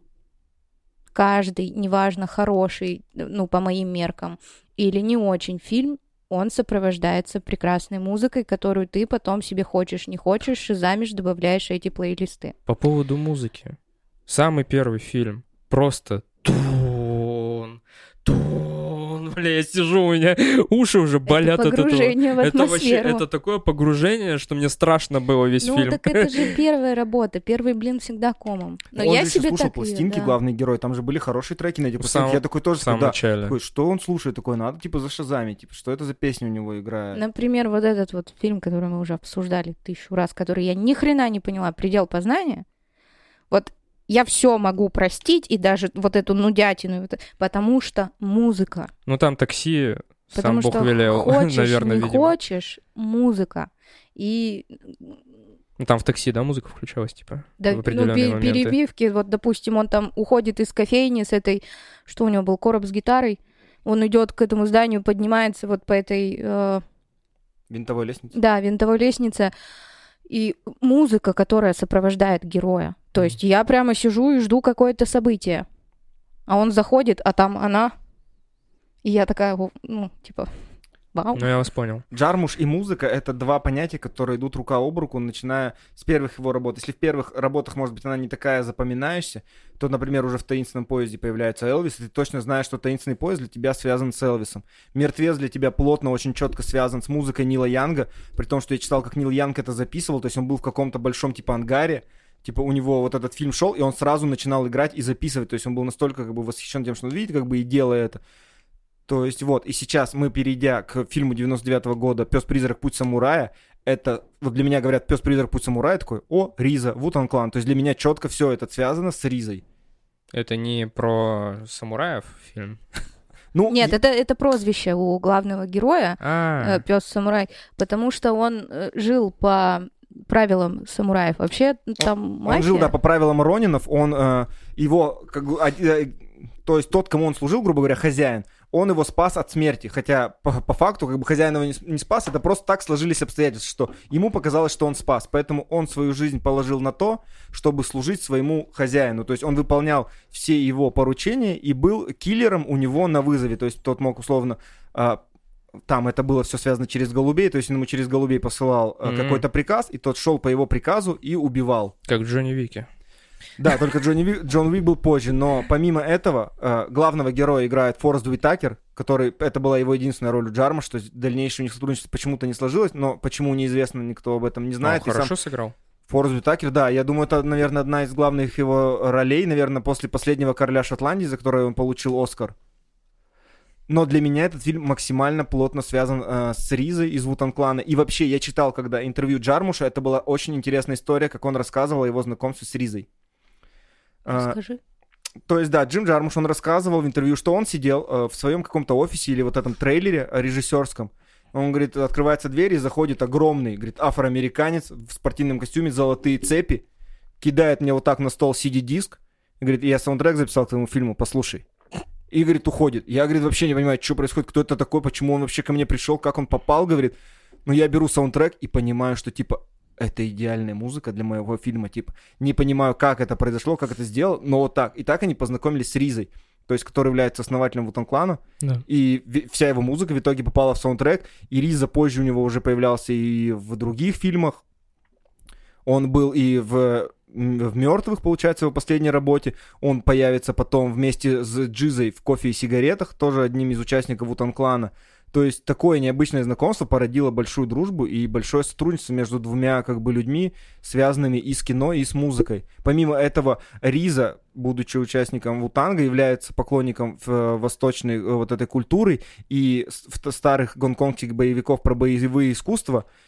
И то есть этот фильм также попадает э, для Ризы тоже в нерв, потому что мне даже частично кажется, что это какой-то а- амаш как раз э, Джармуша на старые э, фильмы про самураев. То есть пес-призрак, по сути, является действительно, а, там, я не знаю, ну даже не Ронином, а, наверное, каким-то там м, самураем на службе у своего хозяина, киллером. То есть он, да, где-то пользуется винтовкой, но у него есть меч, и он постоянно тренируется, находясь у себя э, в жилище, там постоянно голуби, а голуби являются главным, э- одним из главных элементов в творчестве Джона Ву, то есть у этого режиссера, который снимал тоже много фильмов про убийц и киллеров, а, всегда важный момент фильма, перед героями пролетали голуби. Я не знаю, где вы могли это видеть, но я думаю, что Саша мог видеть это в фильме «Без лица» с Николасом Кейджем и Траволтой. Когда у них была перестрелка в церкви, там в последний момент так взлетали голуби, и Мгм. это тоже была режиссерская работа и момент э, как раз Джона Ву. И у Джармуша они здесь тоже появляются. И здесь еще много тоже разных интересных моментов, связанных как раз с самим псом-призраком, как, например, птичка, которая садится ему на дуло, когда он уже вроде был приготовился выстрелить и убить человека. Герой Исаака де Банкале, который вот тоже появляется снова в фильме у Джармуша, после «Ночи на земле», который тут мороженщик, и с которым они друг друга не понимают, потому что тот не говорит по-английски, но прекрасно взаимодействуют между собой как люди, то есть он ему всегда дает то, что тот хочет. Это, наверное, один из, мне кажется, вот после «Мертвеца» это втор, э, вот один из важнейших фильмов в творчестве Джармуша, как раз. И вот помимо всего, что я уже сказал, великолепная игра Фореста Уитакера. Я соглашусь, мне нечего добавить. Он все сказал. Очень хорошо сформулировал. Я правильно Мне фильм понимаю, что понравился. я правильно понимаю, что сюжет э, разворачивается где-то, ну, не в Америке, Нет, сюжет разворачивается в Америке. А, Это- а время какое? Наше? Время современное, получается, это 90-е, и вот это же время, то есть он полностью как бы снят в том времени, в котором события его и происходят. А, все, То есть по сюжету, э, условно, итальянский мафиози, по-моему, итальянский, если не ошибаюсь, спасает вот этого афроамериканского мальчика от смерти, которого в будущем сыграет Форест Витакер, тот ему начинает служить. Но в определенный момент он понимает, что хозяин как бы действительно несет зло, и он действительно находится в данный момент на службе у зла, и решает эту цепочку разорвать и покончить э, со своим хозяином и всей вот этой цепью итальянской мафии, которой он продолжает служить. Я просто зацепился за самурая и... Ну, это Просто Просто то- он живет по кодексу да, да, самурая. да. То есть главный герой, э, будучи э, спасенным, грубо говоря, своим хозяином, он живет по кодексу самурая, что что бы ни произошло, он остается в любом службе верен своему хозяину. Понял. Клевый фильм. Очень клевый. То есть, и вот для меня, наверное, один вот из самых лучших у Джармуша. То есть, в моей тройке он точно окажется. Не знаю, как в Сашиной пятерке. В пятерке он есть. В пятерке он есть. Не, он классный. Я тебе советую посмотреть так же, как и мертвеца. Все, мертвец. Вот следующий самурай. фильм, который на 10 минут старше Труба, я не смотрела. Я тоже не смотрел, я только о нем лишь прочитал, что это какой-то тоже сборник маленьких новелл, в котором Джармуш снял одну из новелл, но я думаю, наверное, нам не стоит его обсуждать в, в, в целом и обширном творчестве Джармуша, поскольку как бы он не влияет на него так сильно. Да, но что влияет на творчество Джармуша так сильно, я думаю, это кофе и сигареты. Да. Один из, Давайте. наверное, величайших фильмов, который на, на меня повлиял и повлиял пагубно, наверное, на мое здоровье, Сишки заставив полюбить курить. кофе и сигареты. Этот фильм, опять же, я смотрел по телевизору, как и «Вне закона», про который я вам На рассказывал. культуре? Нет, не на культуре. а в то время, когда я учился в институте и был маленький доступ к какому-то интернету высокоскоростному, по телеканалу СТС по субботам а, была такая передача, называлась очень странно «Модный показ». Но в рамках нее показывались самые интересные необычные фильмы, которые ты не увидишь вообще в целом как бы в сетке телевещания. И они приглашали туда а, разных экспертов, чтобы этот фильм обсудить. И вот одним из таких фильмов был «Кофе и сигареты», при том, что это был максимально необычный день в моей жизни. Мне на следующий день предстояло сдавать экзамен по философии, хотя я учился как бы на инженера-строителя. И в этот же день, а, параллельно с показом фильма «Кофе и сигареты», шел матч а, четвертьфинала Россия-Голландия на Евро-2004, который считают, мне кажется, величайшим в истории футбольным матчем э, российской сборной. То есть, как бы, день был следующий абсолютно безумный, как бы, и эта ночь такой же, потому что ты я смотрел «Кофе и сигареты», только он закончился, начался матч Россия-Голландия, который закончился нашей там великолепной победой, и вся страна потом гуляла еще 40 миллионов лет, и будут, мне кажется, праздновать эту победу через 10 лет. Но фильм мне показался абсолютно идеальным фильмом для меня вот э, того юного, которому был 20 лет. То есть я такой, кофе и сигарет, ну, это же идеально. Ну, Джарм же, он все понимает, он прям душу чувствует. То есть, а блин, там снимались Джек Уайт, Том Уэйтс, Игги Поп, Риза, Джиза, Билл Мюррей, Роберто Бенини, Кейт Альфред Бланшетт. Молида, Кейт Бланшет, которая сыграла аж две роли даже. Мгм. То есть фильм максимально простой. Много новелл, которые крутятся вокруг кофе и сигарет. Все. Вот, Любовь, когда смерть я роботы. увидела этот фильм, во-первых, э, я с очень раннего, раннего возраста курю. Это Мгм. очень плохо, это вредит для вашего здоровья. И я росла в семье кофеманов. И вот действительно завтрак, а там в новеллах это всегда прослеживается, что типа ты завтракаешь кофе и сигаретами, это вредно. И я все время слышала от своих друзей, что это неправильно, это вредно, ты там тоже умрешь от того, что ты раб табачных компаний и всего остального. И в каждой новелле на этом делается ак- акцент. Либо что кофе дерьмовый, либо ты много куришь, и вот это вот все. Но там тоже А, то есть там не, не, не романтизируют, да, эту историю? Ну, не, Не-не-не, каждый герой не- ее романтизирует. Да, Например, да, да. Джиза и Риза, а, они вообще не... Они не- чай на Они чай пили. пили, да. То есть с Мгм. кофе к ним подошел герой Билла Мюррея, который кофе пил прямо непременно из кофейника, прям как бы заливая себе в рот. И а Риза и курил. Джиза говорили, типа, чувак, какой кофе? Чай. Какие Ну, они сигареты? же Есть самураи. чай, да. Вот. И там, э, ну, примерно так же, как в других его новеллах, герои к друг другу не завязаны, это абсолютно разные новеллы, это разные кафетерии и места. То есть у Кейт Бланшет я вообще поняла, что это не в фойе или в кафетерии какого-то отеля. Это фойе отеля, да, Да, было по То есть сюжету. а- она там две роли одновременно играла. Себя и своей условно злобной сестры. кузины, которая Да-да-да, завидует да-да, ее да. популярности. Вот. И Они это... в одном кадре, типа? Да, Да. они находятся одновременно в одном кадре, при том, что там величие героини Кейт Бланшет, которая не злобная кузина, показывается максимально четко, потому что ей а, по ходу сюжета разрешают курить и, и пить кофе прямо в фойе отеля, и когда только ее героиня выходит, и остается только ее злобная кузина, и сразу говорят, Курить «Не, нельзя. Здесь курить нельзя, потушить сигарету. Типа. Она такая, так она ж курила, она такая, «Вы Курить потушить нельзя». сигарету. Курить нельзя здесь. Вот. И там просто э, это такая набор светских бесед на кофе-брейке, грубо говоря. Но мне очень понравилось, и, и она, по-моему, последняя в этом фильме, где два старика. Да. Вот это, это же так жизненно, это же мы с вами все будем такими же. А, типа... Идет беседа, и друг, видимо, с какой-то прогрессивной деменцией уже, а что мы тут делаем? Так мы же уже позавтракали. Он такой, так ты опять завтракаешь, типа. Он такой, нет, мы с тобой до этого позавтракали, типа, отстань от меня. А потом такое ощущение, вот один из них засыпает, и у меня был... У меня было такое ощущение, что вот он умер. М, Возможно. Потому что он никак уже не реагировал, и у него друг сначала как бы напрягся, а потом так смиренно и, и грустно паник, А и, Я, и прав- пошли титры. я правильно понимаю, э, несколько же фильмов есть? Ну вот мы смотрели хронологию э, всех картин, там несколько названий. Просто он их начал снимать постепенно. Он не знал, что это выйдет в цельную работу, которую он в итоге, в, итоге представит. 2003 года. То есть, который- да, он постепенно снимал эти новеллы, ну просто вот есть такая новелла, придумал, снял. Снял следующую новеллу, придумал, снял. То есть, а потом у него это пришла идея, то есть форми- сформировалась, и он выпустил это как огромный цельный фильм.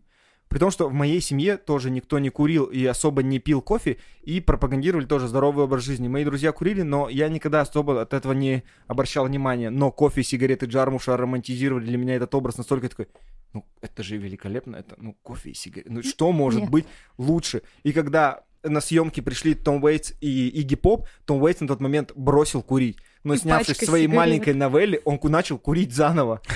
То есть Джармуш вернул ему обратно эту вредную привычку. Они там так тряслись над этой пачкой сигареты. Э, Курение зло нет, я бросил курить. И такие как бы, ну, Это на нерве. кино? Да. То есть это... Ну, это классный фильм. А, подождите, а вот э, люди, которые приходят, ну, в эти новеллы, они себя же отыгрывают, По получается? большей части, да, себя. То есть Кейт Бланшет разыграла две роли. Джек Уайт и Мэг Уайт, они э, были в рамках White Stripes. Они обсуждали катушку Теслы, курили, пили кофе.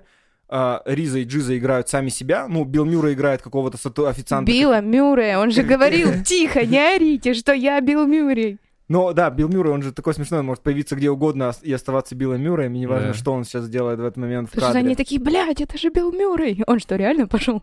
Ну, там. Ну вот э, Совет. Роберто Бенини, опять же, был как-то хорош в этой своей юмористической роли, где они, я забыл, как звали второго героя, кто с ним был в новелле, что они не хотели идти к зубному, и он говорит, так давай я за тебя схожу к зубному. И то есть это казалось настолько, типа, как, да, типа, он же не может за тебя сходить к зубному. И он такой, да я схожу за тебя к зубному. Это какое-то безумие вообще творится, как такое может происходить, типа, в нормальном мире, никто же не может за меня сходить к зубному. А он пошел? Да, он в итоге ушел за него к зубному. Блин, я тоже сходил за кого-нибудь. Короче, это классный набор короткометражек, которые происходят в общепите за столом, где есть кофе и есть сигареты. А, Вот. Да, то есть он не несет какого-то глубокомысленного посыла о том, что мир не изменить, война это плохо, типа любовь вечная. Он такой, кофе и сигареты. Вот, настоящая любовь, ребят. Илья, объясни мне, пожалуйста, там есть одна новелла, которую я немножко не поняла, где девушка сидит одна, и э, этот официант подливает ей кофе, и она такая, вы, вы его испортили, он был правильной температуры, типа он был идеальный, а вы его испортили. Он потом еще к ней подходил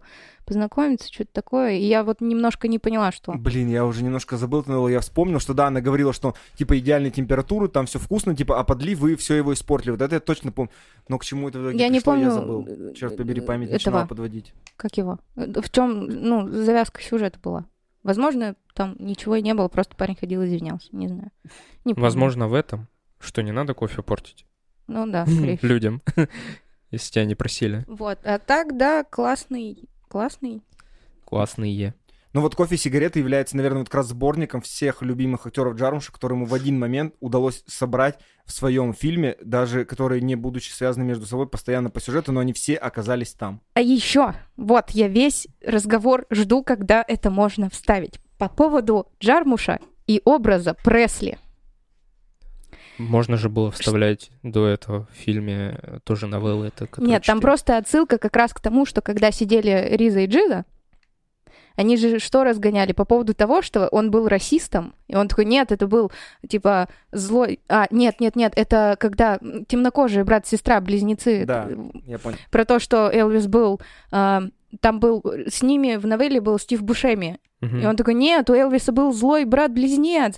Типа, это был злой Элвис, а настоящий Элвис, он хороший. Они такие, да нет, он там выступал за сепарацию, за, типа, вот это вот все. Он такой, да нет, нет, нет. И вот у него так или иначе периодически где-то всплывает образ Элвиса, как будто бы у него какая-то личная непонятка к нему. Или я одна У вот это вот все заметила, да. Не знаю. Потому что что вот там у девушек в А он там у них гостиничном номере Он этот... В негативном призрак. ключе там А, э, Вот в том-то и дело, что он там как спорная персона. То есть, э, что темнокожие ребята остались на своем, при своем мнении, что Бушеми такой, нет-нет-нет, у него был э, злобный брат-близнец. Ничего не знаю, он хороший. Ну, типа, фанаты и анти эти, и Мгм. хейтеры. Вот. И мне просто показалось, что у него, ну, такой вопросик к Элвису имеется. Возможно, мне просто показалось, я притянула Не могу уши. помочь тебе прокомментировать этот вопрос. У меня еще вопрос тогда. М. Вот э, кофе и сигареты. Мгм. Несколько фильмов там все-таки есть. Мгм. Они вот что, они просто входят в 2003 год? Просто он собрал их в полноценный фильм именно в 2003 году, и в 2003 году он их выпустил как полноценный фильм. Мгм.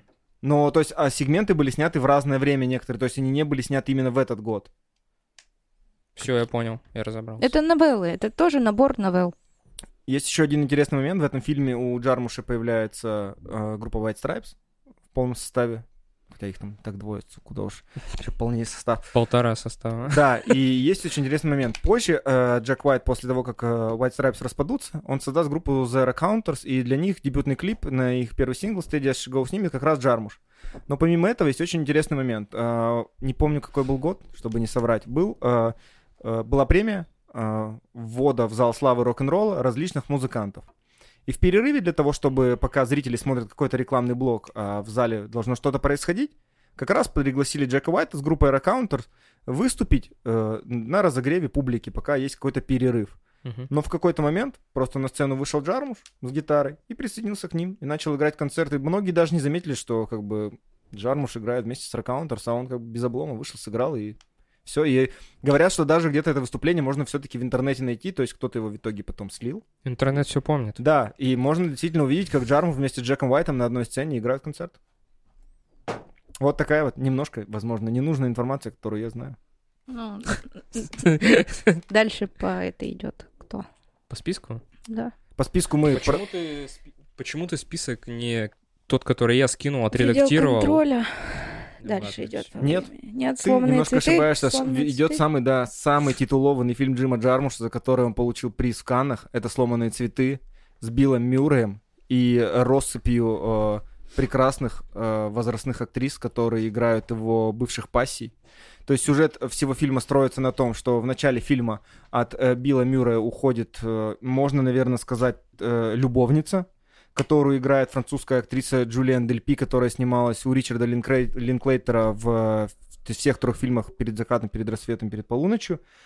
Как раз она от него уходит в розовом костюме, и розовый вообще станет главным элементом всего этого фильма. После этого герой Билла Мюррея получит на розовой бумаге письмо о том, что якобы у него есть сын от одной из его бывших пассий.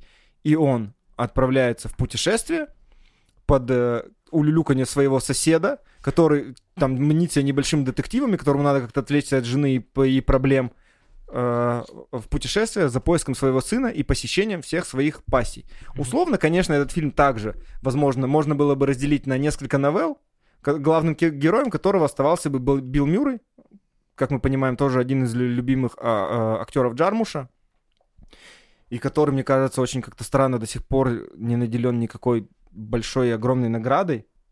У него Но- нету Оскара? Нет, у него нет Оскара, но который своей харизмой заполняет вот этот фильм полностью. При том, что вторым главным элементом у этого фильма а, можно считать а, музыку, которую сочинил, сейчас я правильно скажу, Мулату Остатки. Это, а, Остатки. если я не ошибаюсь, сенегальский музыкант, который после выхода «Сломанных цветов» приобрел какую-то небывалую славу, которого стали везде приглашать а, по- по- выступить.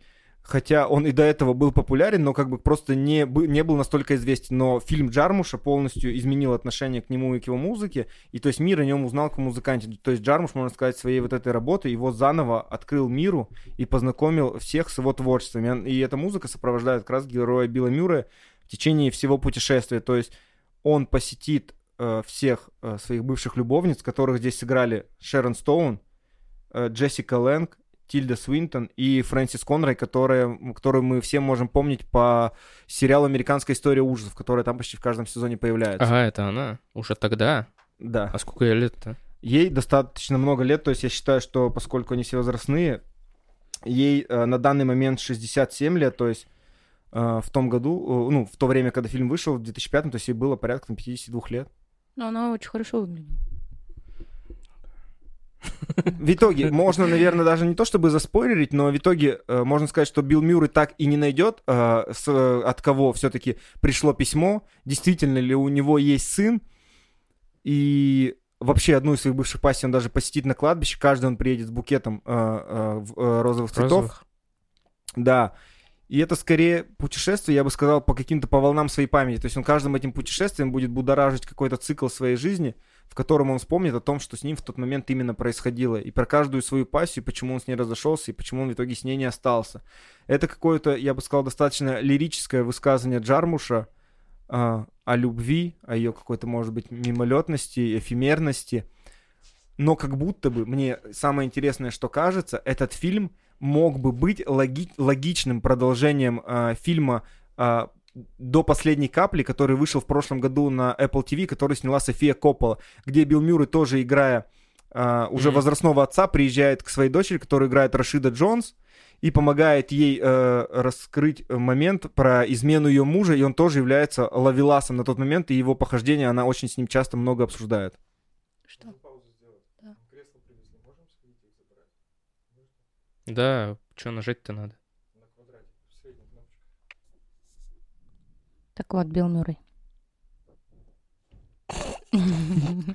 Да, я думаю, этот момент просто вырежется. Да, давайте просто перейдем к новому чему-то. Нет, не новому. Почему? про розовые- Там, есть что обсудить. Я там думаю, что можно немножко... Я хотел еще немножко продолжить, что в этом фильме, помимо э, Билла Мюррея, то есть там было много великолепных актрис, но все эти вели- э, актрисы ограничились единственным присутствием э, фильмографии Джармуша, за исключением одной единственной великолепной, непревзойденной Тильды Свинтон, для которой этот фильм как раз стал э, начальным этапом сотрудничества Джармуша, и который продолжится у них э, в дальнейшем, то есть в пределах контроля, выживут только любовники и в мертвые не умирают.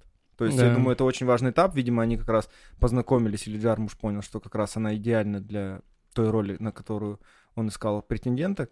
И, видимо, настолько они удачно сработали, что продолжили это и в дальнейшем. Самое необычное, мне кажется, в этом фильме то, что этот фильм награжден, наверное, самой большой и ценной на- наградой в карьере Джима Джармуша. Э, награды Канского кинофестиваля. Он получил гран-при жюри. Что это значит? Э, Это самое... Нет, в это не золотая пальмовая ветвь, это вторая, по-моему, если я не ошибаюсь, по ценности награда Канского фестиваля, Мгм. которую он получил. Э, Не знаю, почему именно крити... э, Канский совет выбрал его, но фильм выделяется на фоне всех остальных. Хотя мне казалось, что Джармуша можно было бы опять же номинировать за Оскар из-за мертвеца. В первую очередь, наверное. Но почему-то Оскаровская комиссия или сам Джармуш обходил все награды как-то боком, то есть и даже не старался на них претендовать, и никогда не говорил о том, что для него они в жизни что-то значат. Опять же, Ну а сам подожди, подумай, какой мертвец на Оскаре? Ну там же про индейцев, про коренное население, а Оскар это такая, М. ну, понимаете. Я- Джонни Депп. У него был на тот момент самый, один из самых популярных молодых актеров, у которого еще была незапятнанная репутация. Это был необычный фильм с очень хорошим саундтреком, с историей, связанной с писателем Блейком. То есть мне казалось, что это идеальная на тот момент была оскаровская история, чтобы за нее э, получить награды.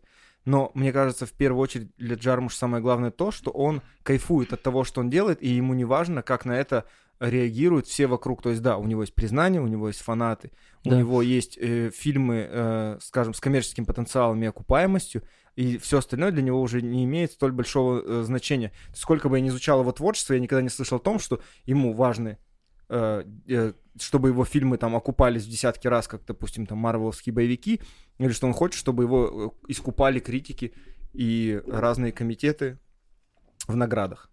Вот это, мне кажется, важно. И это, наверное, самая необычная как раз вот история, что получили именно из всей его фильмографии «Сломанные цветы». Самый его лиричный, наверное, фильм, потому что до этого у него ни один фильм напрямую не был связан с какой-то любовной историей.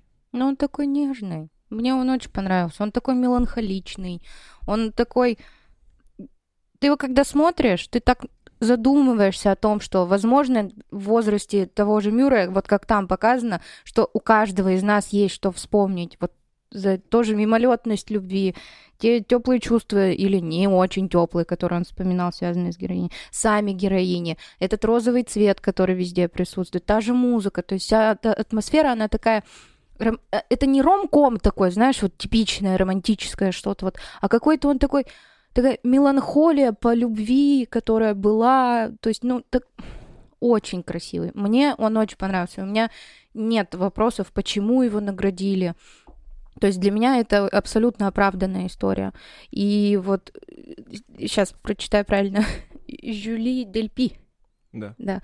И ее героиня очень. Ну, в общем, все, все, все, там все хорошо, все очень классно. Но я, скорее всего, пропущу, потому что я ненавижу такие фильмы.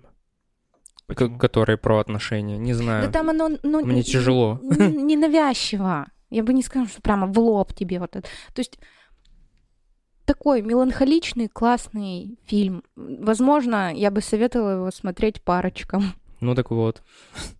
Потому что почему нет? Но у меня он теплое чувство вызвал. У меня он тоже вызвал только теплые чувства. И он одна из редких картин, э, которая рассказывает о любви но где нет, во-первых, э, главной героини красотки, за счет которой строится все, а это, мне кажется, одно из главных правил какой-то мелодрамы или ронкома, например, «Ешь, молись, любви», которая выходила там с небольшой разницей от этого фильма, то есть мы же понимаем, что там главная героиня Джулия Робертс, которая встречается с красивыми мужчинами, да, это основано на книге, но опять же, чаще всего как раз героиню выбирают какую-то женщину достаточно средних лет. Ролевую но, модель. Да, ролевую модель, чтобы на нее могли смотреть женщины. А как заставить женщину пойти смотреть на взрослого э, мужчину в возрасте, такого как Билл Мюррей? Он не красавчик. То есть это даже не Дэниэль Дельюис, который высокий, статный и может привлечь женщин. А ну, это Билл Мюррей. Билл Мюррей, ну, да, который не, спо- не спортивной фигуры, ничего такого. Он просто, все обожают Билла, Билла Мюррея за его харизму, за его э, какие-то роли, за то, как он ведет себя в жизни, но он точно не будет, ни одна девушка не повесит себе его фотку на стенку, типа, блин, обожаю Билла Мюррея, почему мой парень на него не похож? И это тяжело, и он выбирает непростой путь в этом э, фильме про любовь. Mm. Кстати, по Это поводу... выделяет его, мне кажется, на фоне большинства как раз работ. Чувака, забыла имя, сейчас только что было на языке, который Кайл Рен. Мгм. Адам Драйвер. Да. Драйвер. Мне кажется, что Джармуш к нему еще приглядывается, потому что, возможно, он напоминает ему Билла Мюррея в молодости. I'm just saying, I'm just saying. Типа, да, Ну, нашел мальчика. Вот, а еще с этим фильмом что связано? А, у меня был дедушка, мамин отец. Он такой был, ловеласом после развода с бабушкой. И вот то, как он рассказывал, посмотрев этот фильм, и потом, когда я уже становилась старше, а, и, как бы разговоры откровения в семье, я вот, когда дедушка рассказывал про своих дам, женщин всей жизни, как он их назвал, я почему-то все время у меня были отсылки к этому фильму. Ну, то есть, ну, правда, у меня очень теплые ощущения, воспоминания с этим фильмом связанные. Так что посмотри. У меня уже три фильма, которые надо посмотреть. Но это не в обязательном порядке, ну просто посмотри. Помимо Ну. этого, я могу сказать, что Джармуш э, прописал э, роль э, Дона Джонсона, которого сыграл Билл Мюррей, специально под него. То есть эта роль писалась конкретно под него. А он, э, как бы вот, его игра, она не была юмористической, в ней чувствовалась меланхоличность, которая подчеркивала всю вот эту тщетность прошлого, которая он, когда посещает в домах своих подруг, он понимает, что его не надо было вообще ворошить, то есть его надо было оставить там со всеми сожалениями, обидами и синяками, и она как раз, как сказала уже Саша, она у каждого из нас способна а, получить отклик, потому что у каждого из нас есть отношения, которые закончились для нас либо хорошо, либо плохо, и у каждого оставили э, вот это вот чувство невразумительности, неудачности, неуместности, может быть, там в силу возраста или каких-то понятий жизненных. Так вот, я поэтому и не люблю такие фильмы. Потому Но- что я не люблю в себе ворошить эти Нет, чувства. но самое важное, она дает понять, насколько важна любовь все равно в жизни. Так она важна, я же не отрицаю этого. Я просто не люблю ворошить прошлое. Я отрицаю это. Я, я вообще ненавижу, прям я... Я еще со злостью постоянно предыдущие отношения всегда вспоминаю, потому что ненавижу их. Ну, не знаю. Поэтому Я я, бы- все мелодрамы не очень люблю. Ты посмотри, и, возможно, этот фильм твое изменит отношение ко всем мелодрамам, ромкомам и всему, что могло быть связано вот как-то с этим фильмом, потому что он на фоне всего того, что выдает нам Голливуд, Лучше? выделяется в один из Он лучших как примеров. французское кино. М, С учетом того, что Джармуш, мы это мы немножко не сказали в начале, он тоже был, э, после того, как он э, отучился в Америке, он отправился в Париж и был поклонником парижской синематеки, постоянно посещал там, то есть он изначально, то есть можно сам сказать, как его герой, был чужаком э, в другой стране, которая не является его родиной, но он проникся творчеством французских э, режиссеров, которые он постоянно изучал и, как говорят, проводил в синематеке большую часть своего времени, и, возможно, оно как раз имело отпечаток э, на его творчество и как раз именно на сломанные цветы. И, возможно, именно за это он получил приз именно во Франции, в Каннах, но это лишь мои масонские теории. А я с тобой согласна. Интересно, а когда вообще к Джармушу пришла популярность? Мне Ну- кажется, вот отправной точкой можно, наверное, считать «Мертвеца», вот именно если о популярности говорить, потому что остальные фильмы, они как раз играли в категории вот какого-то именно такого прям мощного артхауса, который, возможно, массовый зритель не мог оценить, хотя и «Мертвеца» массовый зритель бы вряд ли тяжело оценил, то есть выпустим «Мертвеца» сейчас, я не думаю, что бы на фильм повально пошли в кинотеатры, даже если бы сказали, что в нем играет какой-то молодой популярный там актер, я не знаю, там, сказали бы, типа, это вот «Мертвец» Джима Джармуша с Томом Харди, черно-белый, два часа. Мне бы жена сказала, о, иди один, я пока отдохну два часа, отдохну. С Томом Харди? Ну, условно, если бы он А. вышел сейчас, то есть условно сейчас в кинотеатрах вот, Да. в 21 году. Или с этим э, МакКонахи? Или Маку- просто вспомните прошлогодний Манг. Ну вот кого можно было бы заманить на черно-белый двухчасовой фильм с Гарри Олдманом про сценариста гражданина Кейна? Да большинство бы парней и девушек сказали, э, Да а что, форсаж-то не вышел, что ли? Типа, тем более Манг выходил перед Новым годом, все такие, а елки девятые, типа, дайте А Звездные войны дайте. Звездные войны, да, типа, я думаю, что так же бы, вот тот же Манк, я не думаю, что если бы он вышел в кино в том году, а не на Netflix, он бы обрел, типа, культовую какую-то славу и популярность. Да, спасибо Netflix. Следующий. Предел контроля. Наш нелюбимый предел контроля, а если ты что-то не любишь, это, мне кажется, как раз как заноза у тебя. Ну нет, ну давай будем объективны. Музыка классная. Да. Классная. Давайте сначала. Актеры классные. Путешествие человека в Испании. Да. Ну, какого-то убийцы, киллера, его отправляют в Испанию за какую-то задачу, он до конца не понимает, ему говорят, ты там встретишь человека с гитарным кофром, он тебе все передаст, все поймет, и вот это постоянно. Опять же, фильм тоже можно спокойно при желании порезать на отдельные новеллы про путешествия вот э, героя и Исаака де Банкале, который просто играет, там просто типа человек, одинокий человек его зовут, то есть никто даже не говорит. И ее также можно поделить на отдельные новеллы, которые происходят э, в разных городах. То есть там э, в Испании это Севилья, Валенсия вроде, то есть Мадрид. То есть он бывает, да, в испанских городах. Может быть, даже как-то Джармуш имел какое-то, может быть, сравнение с Дон Кихотом. Но, опять же, вот я как вам говорю, то есть было ощущение, что это вот предел какой-то загадочности, мистификации Джармуша, до которой я так и не нашел, как можно было докопаться в рамках вот этого всего. То есть появилась снова Тильда Свинтон, которая была до этого в «Сломанных цветах». Появилась мною нелюбимая и постоянно голая Пас де ла Уэрта, которая... Да, она классная. Ну, вот Саша считает, что она классная, пусть Александра и не рассказывает нам тогда про постеры с ней в своей комнате. Чего? И этот герой, который постоянно ходит, между героями мечется, получается, и непонятно, к чему все это дело ведет. Потом он получает этот дурацкий коробок, потом он в конце переодевается в костюм и куда-то уезжает и такой, И а что я делал было?» эти два часа? Что произошло, Джармуш? Ты что вообще? Ты что за человек-то такой, блин? Как так-то получилось? Я тоже ничего не поняла. И еще мне не нравилась э, игра главного героя, актера, вот этого Бенкале. Потому что у него просто было ровное лицо. Покерфейс? Просто ровное везде. К нему человек садится, он Его Он куда- фразы Он куда-то идет, да, про два эспрессо. И что обязательно он их как-то перебирал, из одного попил, поставил, потом тут же, ну, то есть нельзя сделать два глотка из одной чашки. Нет, мы возьмем другую, когда Тильда Свинтон к нему подсаживается, пододвигает к себе один эспрессо. Он у нее единственный раз, когда он выдал эмоцию, он поднял бровь, что типа какого хрена. Тут же приходит официант, что-то поправляет, ставит ему назад это эспрессо, она смеется. Этот спичечный коробок. Они, те герои, которые к нему подсаживались, они начинали затрагивать какие-то темы. Так. Типа музыка, театр, книги, Да, абсолютно вот на разные какие-то ну, короче, темы творческие проявления человеческой жизни.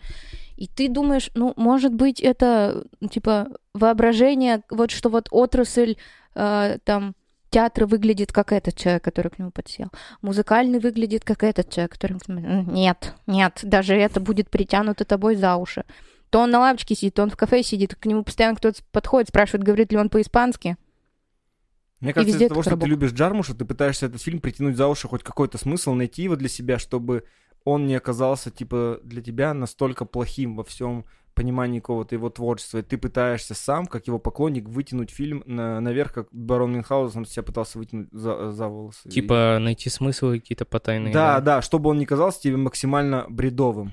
И даже Дон Кихотом я бы его не назвала, потому что тот считал, что ветряные мельницы — это зло. Понимаешь, у человека была цель. Он дрался с ветром. А здесь я вообще не поняла ничего. Я просто такая, блин. Я Что это? проматывала Э, немножечко. какой год? 2009. А, как такое возможно?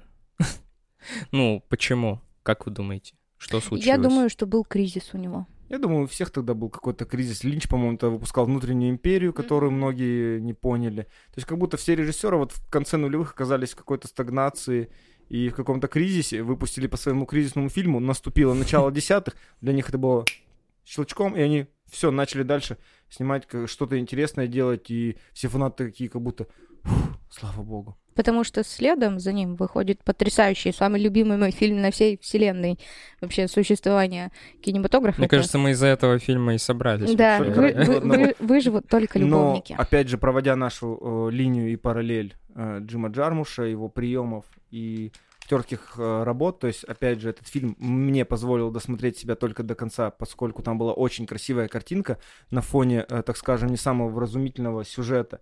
И Музыка. помимо этого, и музыка, да, подобрался прекрасный, опять же, каст, помимо той же Тильды Свинтон, который мы уже назвали, была Юки Кидо, которая у него сыграла в «Таинственном поезде», а, в первой новелле, о которой мы говорили, и появился Джон Хёрд, который тут же у него появится в следующем фильме снова выживут только любовники. То есть он как-то начал так закреплять актеров, что они у него начинали переходить уже из фильма в фильм. И тут даже в небольшой роли в самом конце появился снова Билл Мюррей, который у него вот только-только сыграл в «Сломанных цветах» в предыдущей работе, получается.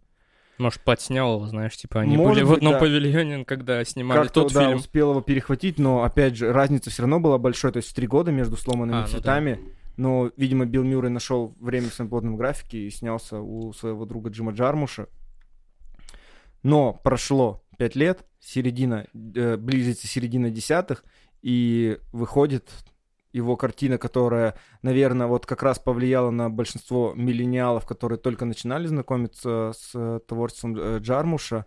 И этот фильм, мне кажется, помог им, з- ему захватить как раз вот, наверное, молодую публику и привлечь внимание ко всем остальным его работам, потому что это было настолько какое-то точное попадание в сердца людей, что никого не могло оставить, э, наверное, неравнодушным. И выходит «Выживут только любовники», в котором играют э, две главные роли Тильда Свинтон, Да. которую Саша обожает. И Том Хиддлстон. И Том Которого Хиддлстон, которого обожаем мы с тобой, конечно, сто процентов. Красивый Том Хиддлстон. То есть э, это история о двух вампирах. Они, их зовут Адам и Ева, Да. что, я думаю, тоже является уже достаточно прямой параллелью. Они живут в этом мире достаточно д- давно, и в начале фильма мы узнаем, что Адам, он живет э, в Детройте, Отшельником. Да. а, отшельником, да, а Ева живет э, в Танжере. И он ждет, что она к нему вот сейчас должна приехать. Не, и- они созваниваются по какому-то поводу. Ну, То есть э, что-то там произошло, насколько я понял, она решила ему позвонить. Ну, то есть они вообще, в принципе, это знакомы до этого были. Да, да. Вот. И они просто были в разных городах какого-то хрена. И они попили крови, и она ему позвонила. Там- И, и он говорит, давай приезжай или что-то такое. Да, но там очень много э, исторических шуток о том, что они помогали писать Шекспиру, Да. сочинять какую-то музыку. э, Людей он, они называют зомби. Они Да. выглядят как старая женатая пара. рок-музыкантов, при том, что Да. таких, да, они выглядят такая, как высокоинтеллектуальная пара, которая вышла из какого-то высшего света, была всю жизнь посвящена э, культуре, искусству. Богемные такие. Богемные, да, достаточно. То есть у Тильды Свинтон ее есть прекрасные такие сарафаны расшитые, то есть с Очень восточном стиле. красивые. Э, Том Хиддлстон постоянно В халате так- так своем. томно, да, лежит и играет э, на гитаре. Но в их жизнь вливается, врывается, можно сказать, как торнадо героини Мии Васиковской, которая э, вместе с героем Антона Ельчина, который достает для Адама и Евы кровь, Да. она выпивает его кровь, тем самым его убивая. Они говорят, ты что ж натворила, мы же не вмешиваемся такое. И тем самым им приходится после этого события, они принимают решение ретироваться и едут э, в Танжер, получается. А там умирает... э, Как раз герой э, Джона Хёрта, который их является близким другом и для них много значит. И старосты, так сказать. И вот тут я бы, наверное, выделил такой момент. В этот момент фильм разделяется с точки зрения музыкальной.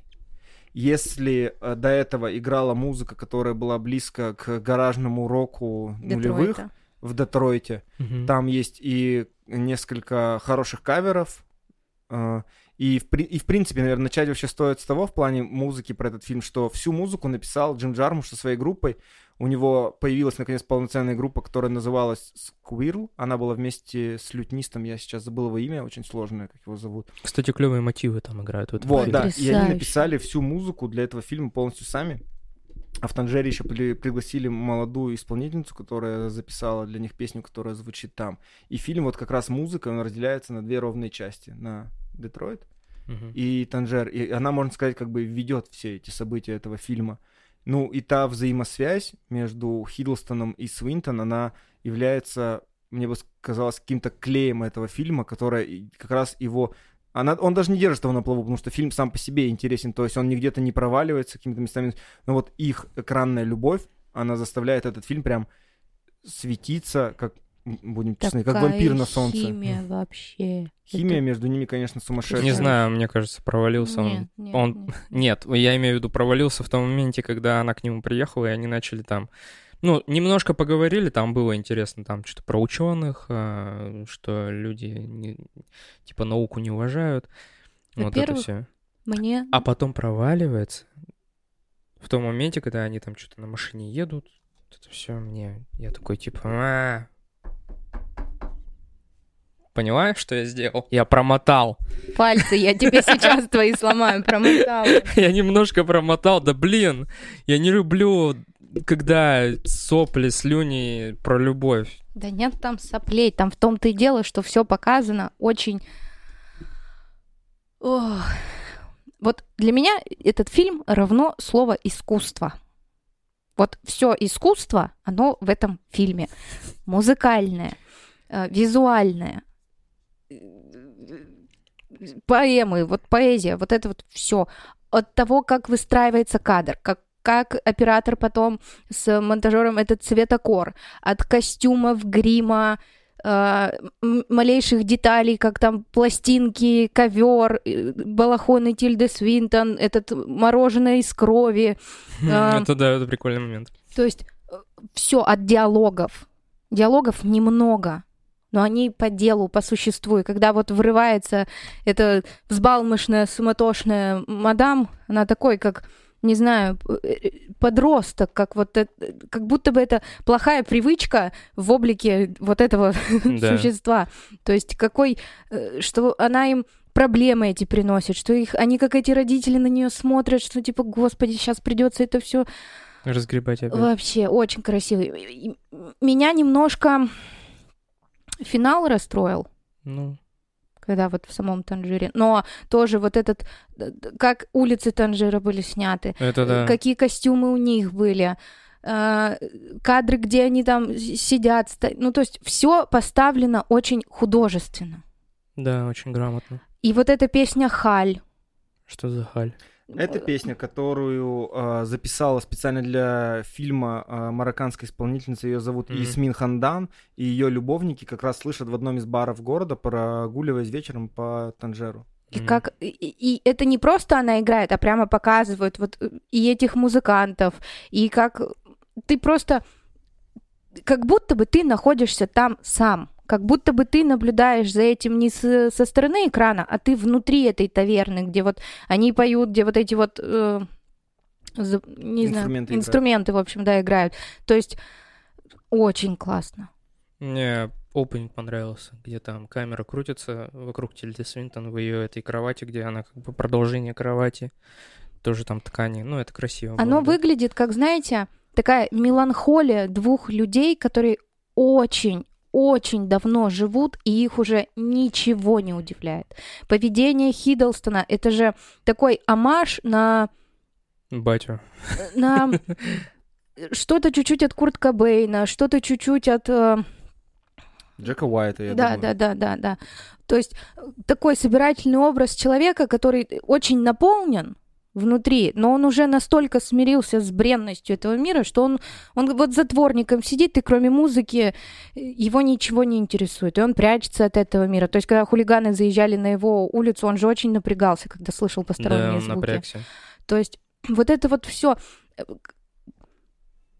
Он мне напомнил, я хотел прервать Сашу, пока она собирает мысль, напомнил героя у Симона де Бувара есть роман «Все люди смертны», где главный герой, он живет вечно, и он вот с таким же точно выражением лица и эмоций описывается он, потому что его уже в этом мире ничего не удивляет. То есть Абсолютно он познал согласна. всю сущность, он видел, как умирают его любимые, он видел, как рождаются его дети, он видел, как умирают его дети, и он познал в этом мире все, он видел, как сменяются короли, как войны сменяются э, миром.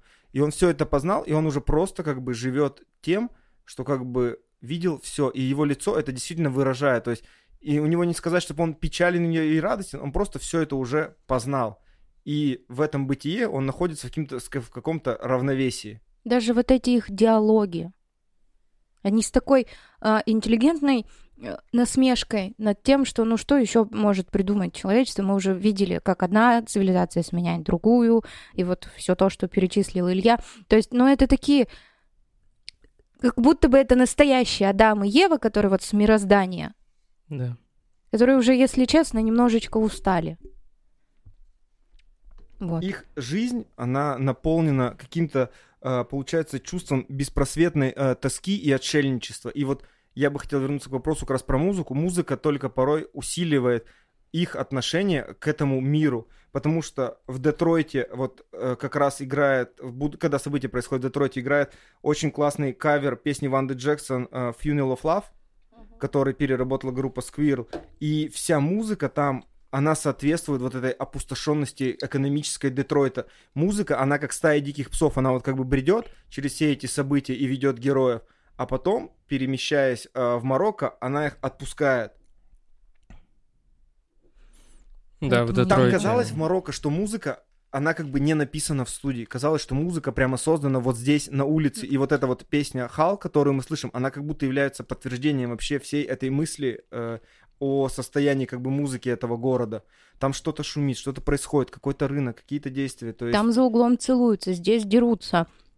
Там в таверне музыка, люди едят, пьют, Кальянчик. веселятся. Кальянчик.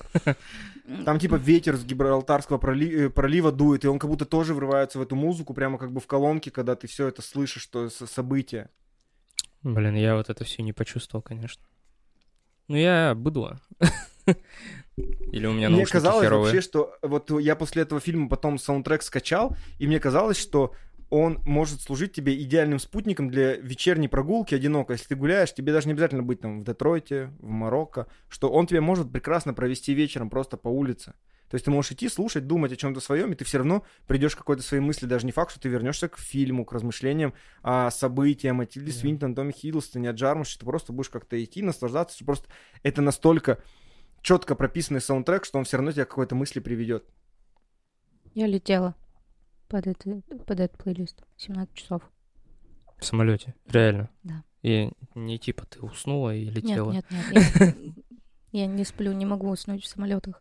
Вот. И Илья правильно сказал, что ты слушаешь его, вот он у тебя фоном играет, и у тебя мысли складываются, и ты под конец плейлиста уже какие-то не то чтобы выводы ты там в своей голове делаешь, но такой классный спутник, когда ты пытаешься что-то в своей жизни разобрать по своим местам, по полочкам и вот это вот все. И Ой, ребят, я просто осознал, видимо, вот сейчас э, до конца, что я не люблю все, что как-то откликается в моей душе. Вообще ничего. потому что страшно. Да. Потому, ну, А. не то, что страшно, я просто знаю, что мне будет больно, я буду грузиться. И я Ну. не люблю это чувство вообще. Так жизнь это же... Не, я люблю, знаешь, типа, ну, быть спокойным. Не думать о вот этих всех вещах, что было в прошлом, что меня ждет в будущем. Я люблю планировать. Не люблю ворошить прошлое, реально. Вот мне это не нравится. Не люблю, когда вспоминают в разговорах прошлое. Ну, этот плейлист же не обязательно слушать его, когда Ну, там что-то Потому что, как прошлое. говорил Дуайт Шрут, во все самые слабые места человека — это шея и ностальгия.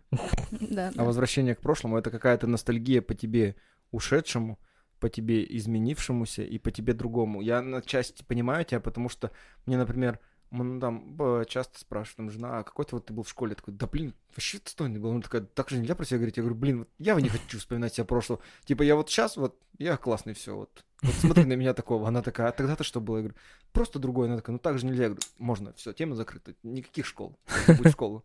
Не было школы, я считаю, не учился, я вот сразу такой здесь появился. Я Да. спокойно ко всему отношусь. И к прошлому, и к настоящему, и к будущему. ну мы определенно, да, советуем ознакомиться с данной картиной. Да, да. Вот если, наверное, составлять какую-то э, там э, сп- вот список каких-то лучших картин Джармуша, по моему мнению, то вот туда попадет мертвец, кофе и сигареты, пес призрак, выживут только любовники. И все? А о пятом месте мы поговорим попозже. Че, мне свой список составлять? Нет, дальше. Дальше, а, дальше. э, Дальше идут документалки про Игги Попа. Не, убери нет, это. Нет, нет, нет, ты немножко рано, Александр, забегаешь вперед. Ну, что там дальше? Паттерсон? Просто 2016 год, да, для Джармуша был самым, наверное, плодовитым, потому что вышло аж две его работы параллельно с друг с другом. Это был Паттерсон и Гимми Денджер, но, по-моему, Паттерсон вышел чуть раньше, а Гимми Денджер вышел э, чуть позже. И давайте начнем, наверное, вернемся к Паттерсону, которого мы уже отчасти обсудили. Обсудили влияние Адама Драйвера на Джармуша и наши умы, и о том, что многие, наверное, знают его только как Кайла Рена. А, я знаю его еще как э, главного актера сериала Девочки, которому я в свое время посвятил достаточно много времени, но моя ненависть к Лене Данным э, росла, сериал не, не заканчивался, но в итоге я досмотрел его до конца. И Адам Драйвер, мне кажется, там намного страшнее, чем в роли Кайла Рена.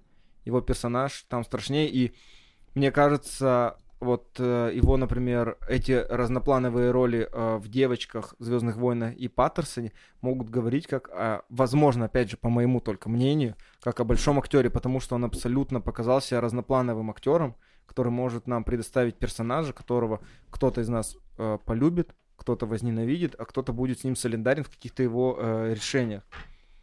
Но если вернуться к Паттерсону, то и поговорить немножко про сюжет, то тут все будет достаточно э, просто, Да, по-бытовому, и все. Паттерсон — это герой Адама Драйвера, который живет в городе Паттерсон. Я тоже, я такой... Каждый чё? будний день просыпается по своему молчаливому будильнику, целует э, свою любимую девушку и отправляется на работу, где он, э, повернув ключ зажигания, заводит автобус, выезжает на свой неизменный маршрут, в обеденный перерыв э, кушает и смотрит на водопад, вечером берет своего любимого бульдога по кличке Марвин, идет в бар, разговаривает со своим знакомым э, барменом, возвращается домой, и на следующий день все повторяется снова. Джармуш даже достаточно банально поступил. Он э, начало каждого дня обозначил э, названием этого дня, которое Да. начинается с э, кадра э, Адама Драйвера и Галшифте Фарахани, которые лежат в разных позах в кровати. Так уже делал даже Кубрик в «Сиянии». Там Дж- Джек Николсон также с- сходил э, с ума, но Джармуш в этой работе, то есть он не специально это делает, это скорее, наверное, э, сделано как, э, чтобы показать структуру картины и, возможно, э, какую-то, э, то есть повторяемость жизни э, героя драйвера. Своеобразный день сурка. Да, своеобразный день сурка, сурка, такой некий медитативный поток, в котором как бы находится сам Паттерсон, в это время по экрану текут его стихи, и мы Мгм. наблюдаем за всем тем происходящим, что э, перед нами происходит на экране, грубо говоря, повторяясь из раза в раз, как в фильме э, с Биллом Мюрреем. Я так испугался, кстати, когда в среду к, к нему и к песику подъехали э, эти бандюги какие-то и говорят, типа, вот он дорогой, у тебя пес, и вот это вот все. Я такой думаю, это что, ружье, которое выстрелит потом позже? Ну, Ты типа, сразу на себя и Нину перенес. нет, я просто... Он когда песика оставлял, я думал, да не оставляй ты его, мать твою, его сейчас украдут. А я переносила на себя и Пинки, и каждый раз тоже думала, как? Ты чё, больной? Я, типа, я тоже ждала, что вот оно, ружье, которое потом выстрелит. Но нет. Мне еще показалось, что у Адама Драйвера есть поразительное сходство с Джоном Лури, который появлялся э, в первых работах э, Джармуша, «Более странно, чем в раю» и «Вне закона», и он как-то идеально хорошо вписывается в его вот эту вселенную, и на фоне тех же, как я говорил, уже девочек и Звездных войн выдает, мне кажется, максимально спокойный, но, наверное, лучший э, с- э, свой перформанс в плане игры. Вот на тот момент, особенно 13 года. То есть позже у него были и другие драматические роли, там все Да. знают и брачную историю со Скарлетт Йоханссон. Но на тот момент мне казалось, что это все очень э, круто сделано. Но я вот о нем, как об актере, узнала из Паттерсона. Да? И- То есть я с сериалом девочки познакомилась непростительно поздно, как говорит моя подруга. Вот, но мне он нравится тем, что вот он такой угловатый, ушастый, не супер красивый. Я вообще очень люблю таких людей.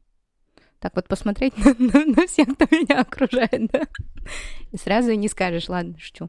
Вот. Да. И я говорю, фильм не зацепил, но это не значит, что он плохой. Вот. Он хороший, у него есть, опять же, сюжет, Да. стройный сюжет, обычный сюжет, э, ничего такого, то есть... Я говорю, просто мне казалось, что я как будто бы подобную историю где-то уже видела, кто-то уже снимал. Мне кажется, в этом большой плюс фильма. То есть, мне кажется, во-первых, это полностью фильм э, Джармуша, который как бы очень четко и отчетливо выделяется на фоне всей его фильмографии в показывании вот этих момент вождения автобуса, когда он подслушивает разговоры. Вот эти разговоры это как будто вот какие-то мини-новеллы, которые могли быть частью других фильмов, того же там «Ночи на земле», если бы она была там с водителями автобусов связана. да. Могла быть кофе и сигаретами, если бы он там в баре, они курили и пили кофе. Но самое важное, что в этом фильме нет драмы, нет какого-то надрыва, трагедии. То есть это вот жизнь и жизнь. То есть вот мы все видим такую жизнь. У каждого из нас может видеть таких же знакомых, которые проживают каждый день такие же жизни, делают что-то рутинное. Да мы сами можем в какой-то момент жизни сами превратиться в Паттерсона. Грубо говоря, такими. как пропадают таланты. В смысле, он не пропал? Ну, Ну, собака, конечно, допустила вообще так-то ужасную, ужасный поступок а, совершила, но потом, но потом же этот какой-то японец к нему подсел в самом конце и передал ему блокнот новый, и он снова начал писать. Ну, скорее Да, всего. Да, Мне но, скорее всего, кажется, просто так же в очень- ящик. Это очень к- классный, мне показалось, финал в том плане, что э, всегда можно, если у тебя есть силы и моральный дух, пережить вот потерю как бы твоего всего творчества, которое ты э, переживаешь и которое ты хранишь. У меня, я как-то уже вам э, рассказывал, большая вот коллекция э, фигурок, которые я собираю, связанные с героями кино. Я всегда думал, а что произойдет, если, не дай бог, там, фу, они сгорят или их украдут? Ну, хотя странно, кто их украдет, не 13-летние же дети. Но я такой, и мне всегда жена говорила, а что ты будешь делать в такой ситуации? Такой, ну как что? Я просто начну коллекцию заново, типа. Она же никогда не может, во-первых, закончиться. Я навсегда с чего-то начиналась, говорю. И если даже все пропадет, и я понимаю в этом смысле э, героя драйвера, что я просто все начну заново. И неважно как, но главное же начать. А ты один ребенок в семье? Нет. Один из пяти. Из пяти. Хорошо. Значит, вы поймете мою боль. Я, ну, мы с Ильей тут э, показывали немножко друг другу коллекции игрушек Братьев? взрослых, так сказать. Это не игрушки, вообще-то Ну, это лего. хорошо, да. Вот. И а, у меня два младших брата, и с одним мы погодки. И в детстве я обожала мультфильм «Черепашки-ниндзя». И мама, я не знаю, почему моему брату подарили, но любила я, играла я. В общем, нам подарили набор из э, фигурок э, черепашки-ниндзя, они достаточно большие, очень классные, очень хорошо прорисованные. Вот это такой как вот сейчас Фанка делает, вот тогда, по-моему, они были то ли мотеловские, то ли... Короче, какие-то очень дорогие коллекционные игрушки. Э, там был Шредер, все черепашки-ниндзя, этот... Э, Крэнк, Сплинтер. Сплинтер, и Крэнк был, и этот Рокстеди, и Пибоп, которого я все время зову. Пибоди. И, блин, и я так гордилась этой коллекцией игрушек, но мой младший брат, ёбаный. Короче, как-то я прихожу домой, а дома из коллекции остался только Сплинтер, Шредер, крыса. Шредер и этот э, Крэнк. Крэнк. И все. И, и мы спрашиваем, а где? А он подарил своим друзьям. И мама такая, иди возвращай на, ну, на место. Это вообще-то, ебать, каких денег стоит? Это семейная реликвия теперь. Вот. И он их Да. И он их... ну, Они не вернулись домой. То есть все мои черепашечки ниндзя, а у них прямо, знаешь, вот можно было доставать их оружие, и прямо вот они такие экшен-фигурки, и я... О, я прямо, я так ими гордилась. И вот ты говоришь, я бы начал, э, типа, заново собирать эту коллекцию. Я бы ревел, возможно. Я не верил, ревела, Но как- потом бы с- начал.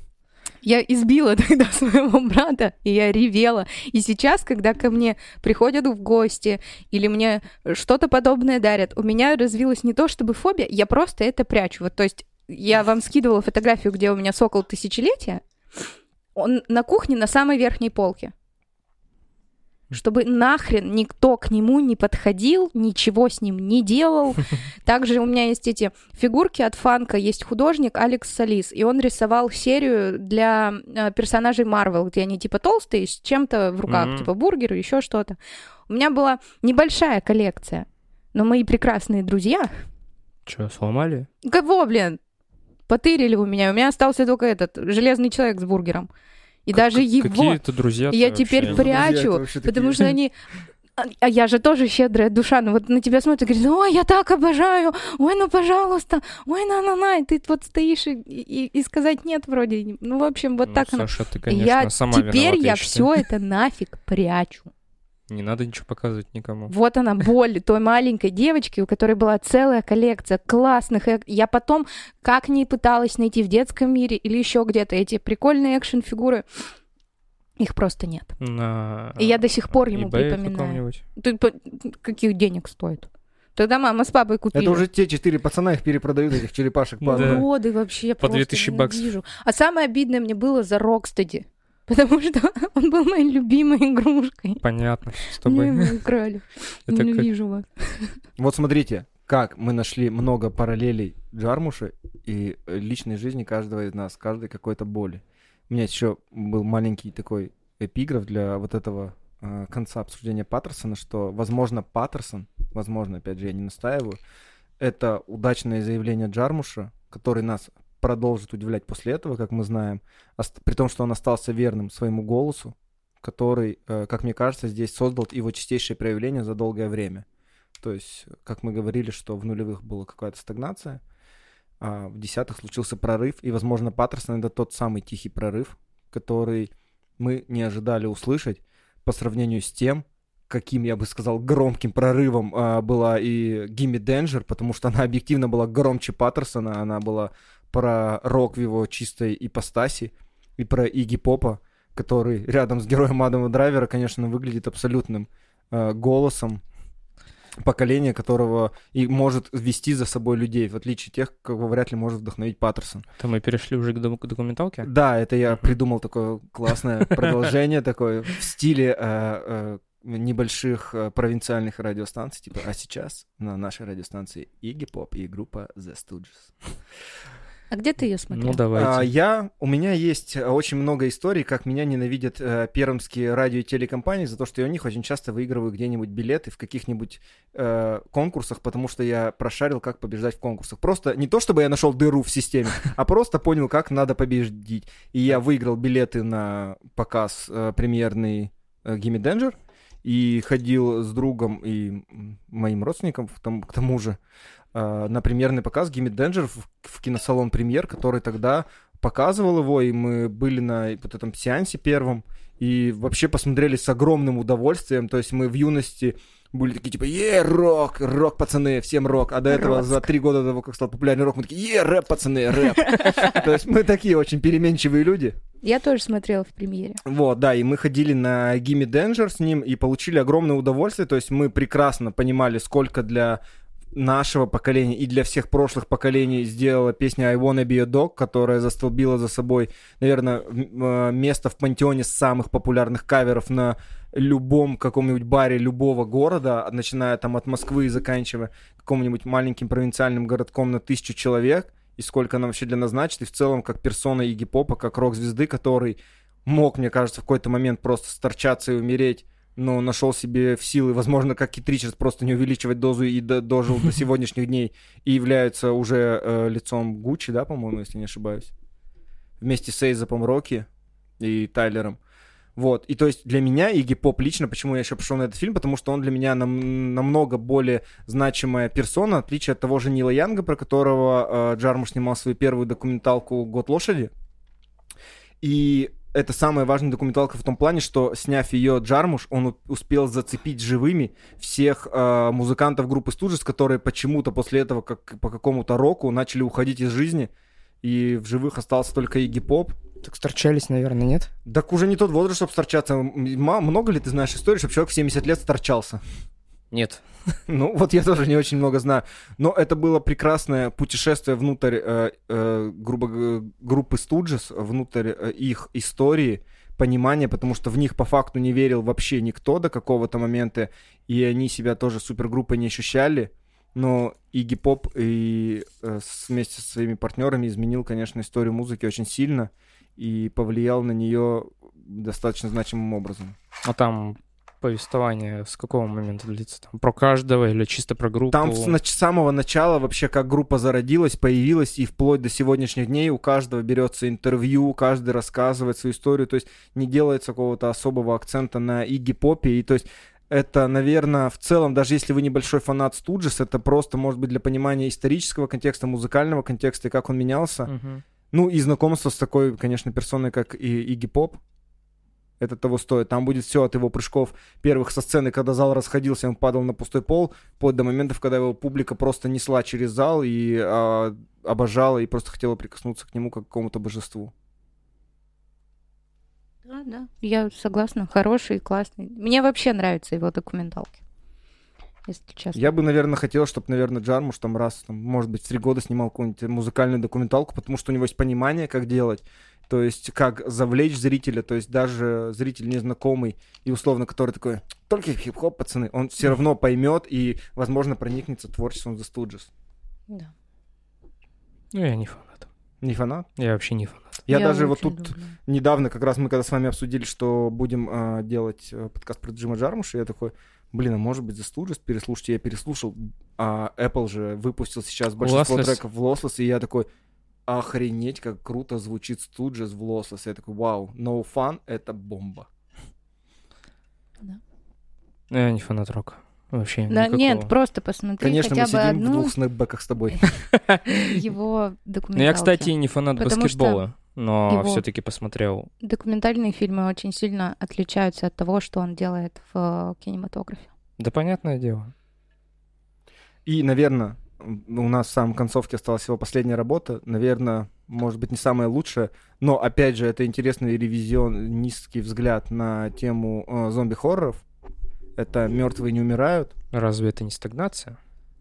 Ну, мне кажется, это необычный взгляд, потому что в тот момент, как бы, мы уже видели все изменения, и юмористический взгляд, э, это был «Добро пожаловать в Зомби-ленд» и «Зомби по имени Шон» Эдгара Райта, и «Война миров Z» выходила с Брэдом Питтом, и мне кажется, вот Джармуш подошел как раз вот где-то посередине между э, боевиком и драмой про зомби, и где-то застряв между комедией про зомби. То есть он как раз где-то остался в том пограничном состоянии, при том, что этот фильм как раз мне тоже кажется его вот этой э, максимальной сборкой всех его любимых актеров, э, Да. получается, с которыми он успел поработать с самого начала нулевых. То есть тут и снова Адам Драйвер, возвращается Билл Мюррей, его любимая Тильда Свинтон, которая выходит в некой роли э, Беатрикс Кидо из «Убить Билла», Стив Бушеми, э, Риза, Том Уэйтс.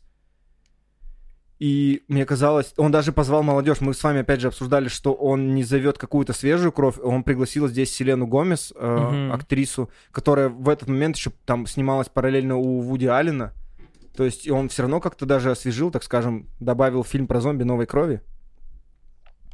Но фильм все равно оставил у меня достаточно, я бы сказал, э, среднее ощущение, потому что он вроде и не подарил нового глотка, хотя смотрел с другой стороны э, на всю эту зомби-тему.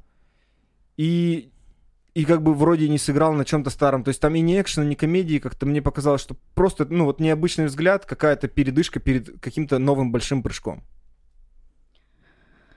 Что могу сказать? Я ходила на него в кинотеатр. О боже. Да. Вот. Мне просто, ну, позвали, сказали, я купил билет, и типа, вот идем. И я не знала, что это фильм Джармуша, но поняла это на минуте пятой. Во-первых, музыка, во-вторых, кадры. Я такая, все понятно. И когда дальше, ну, актерский состав, я такая, я стопудово не ошиблась. Вот я досмотрю, загуглю и окажусь права. И так и было. А, во-первых, мне очень понравился персонаж а, Билла Мюррея. Мгм, Да. Его вот это вот похеристическое Вообще отношение. абсолютно. Просто, Я думал, это он и есть. Ну, в смысле, Билл Мюррей, вот, вот, вот он. вот. да, что он особо не играет, что он такой в жизни. Да. И да, это такой, э, не то чтобы комичный взгляд на зомби-апокалипсис, но вот он, фильм, который обнажает весь сюр голливудских э, зомби-апокалипсисов. Да. Согласен. Мне фильм, и он не супер шедевр, но он и не отстойный, чтобы он не понравился. Ну, как сказать, время это потрачено зря. Ну, не Я знаю. считаю. Я считаю, время Ну потрачено вот я зря. вышла, и те, с кем я ходила, им не понравился от слова совсем, а я шла и думала, господи, Джармуш опять всех поимел. И Да всё. кого он поимел, господи. Ну вот смотри, «Заклятие 3» и вот этот вот фильм. Ну абсолютно потраченное время и там, и там. Нет, с Джармушем не соглашусь. Ну, ради равно актёров. тоже актеры, кадры, Ну, актеры, под- под- да. как это подъездные кадры, когда они там парковались, или вообще как все это город этот показан. Все и гип-поп зомби. Начнем с этого, да, на минуточку. Вот. Ну это, блин, Ну, это разве ради этого вот э, Это кино такое смотрится? веселье богатого человека. Вот я могу Ну- себе позволить снять фильм, почему нет, а что ты мне сделаешь, я в другом городе. Вот и все. Это Окей. как с годом лошади. Он мог себе позволить, он явно от этого кайфанул. Скорее всего, кайфанули всех те, кого он позвал, потому что это а, они все уже не в первый раз собираются вместе на одном экране Да. и снимают вещь. Да, она не стала великой. Да, возможно, в большинстве э, отзывов, рецензий и памяти она останется какой-то посредственной вещь. Но пока я могу себе позволить и кайфую от того, что делаю, почему бы это не делать? Не, ну так я его-то не осуждаю, я же говорю с точки зрения зрителя, что Мне понравилось. А Я... тут, как говорится, мне кажется, На любителя. словами наших да, футболистов, ваши ожидания это ваши проблемы. То есть мы ожидали, возможно, чего-то другого, но получили то, что есть, а удовольствие, ну, это уже дело тоже растяжимое. Кто-то да, э, а кто-то нет. Ну просто видишь, э, когда это первый фильм Джармуша, который я посмотрел, на тот момент я из всех утюгов слышал, вот сейчас вот выйдет, вот все охереем. Ну типа я просто подписан на одного э, рецензента, да, э, который э, обозрел- обозревает фильмы, и он сказал, что ему понравилось. Я от него отписался потом. В Какой ты итоге. вообще импульсивный человек. Я не знала, Я я, вообще не знала, что у него выйдет фильм, что я иду на этот фильм. Я говорю, я на пятой минуте четко поняла, что здравствуй, Джимми, и все. То есть, ну, да, он не супер, и по сравнению с тем же а, э, выживут только любовники, одна ночь и все остальное, ну да, ну меркнет. Ну, блядь, Но если все творчество у вас золотое, об этом никто никогда не узнает. Конечно. Потому что если в вашем творчестве нет куска говна, с которым можно сравнить все ваши э, золотые там платиновые работы, то кто тогда поймет все это? Если ты снимаешь все в одном ключе и все великое, все великим стать не может. конечно.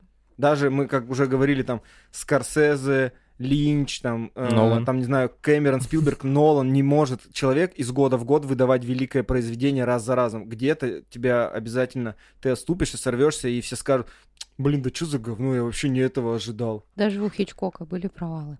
Нет, Даже да. так вы не понимаете. Это первое кино, я не знал, кто такой Джармуш. А. И я посмотрел и такой, «Э, что Да. за, что за вообще помойка?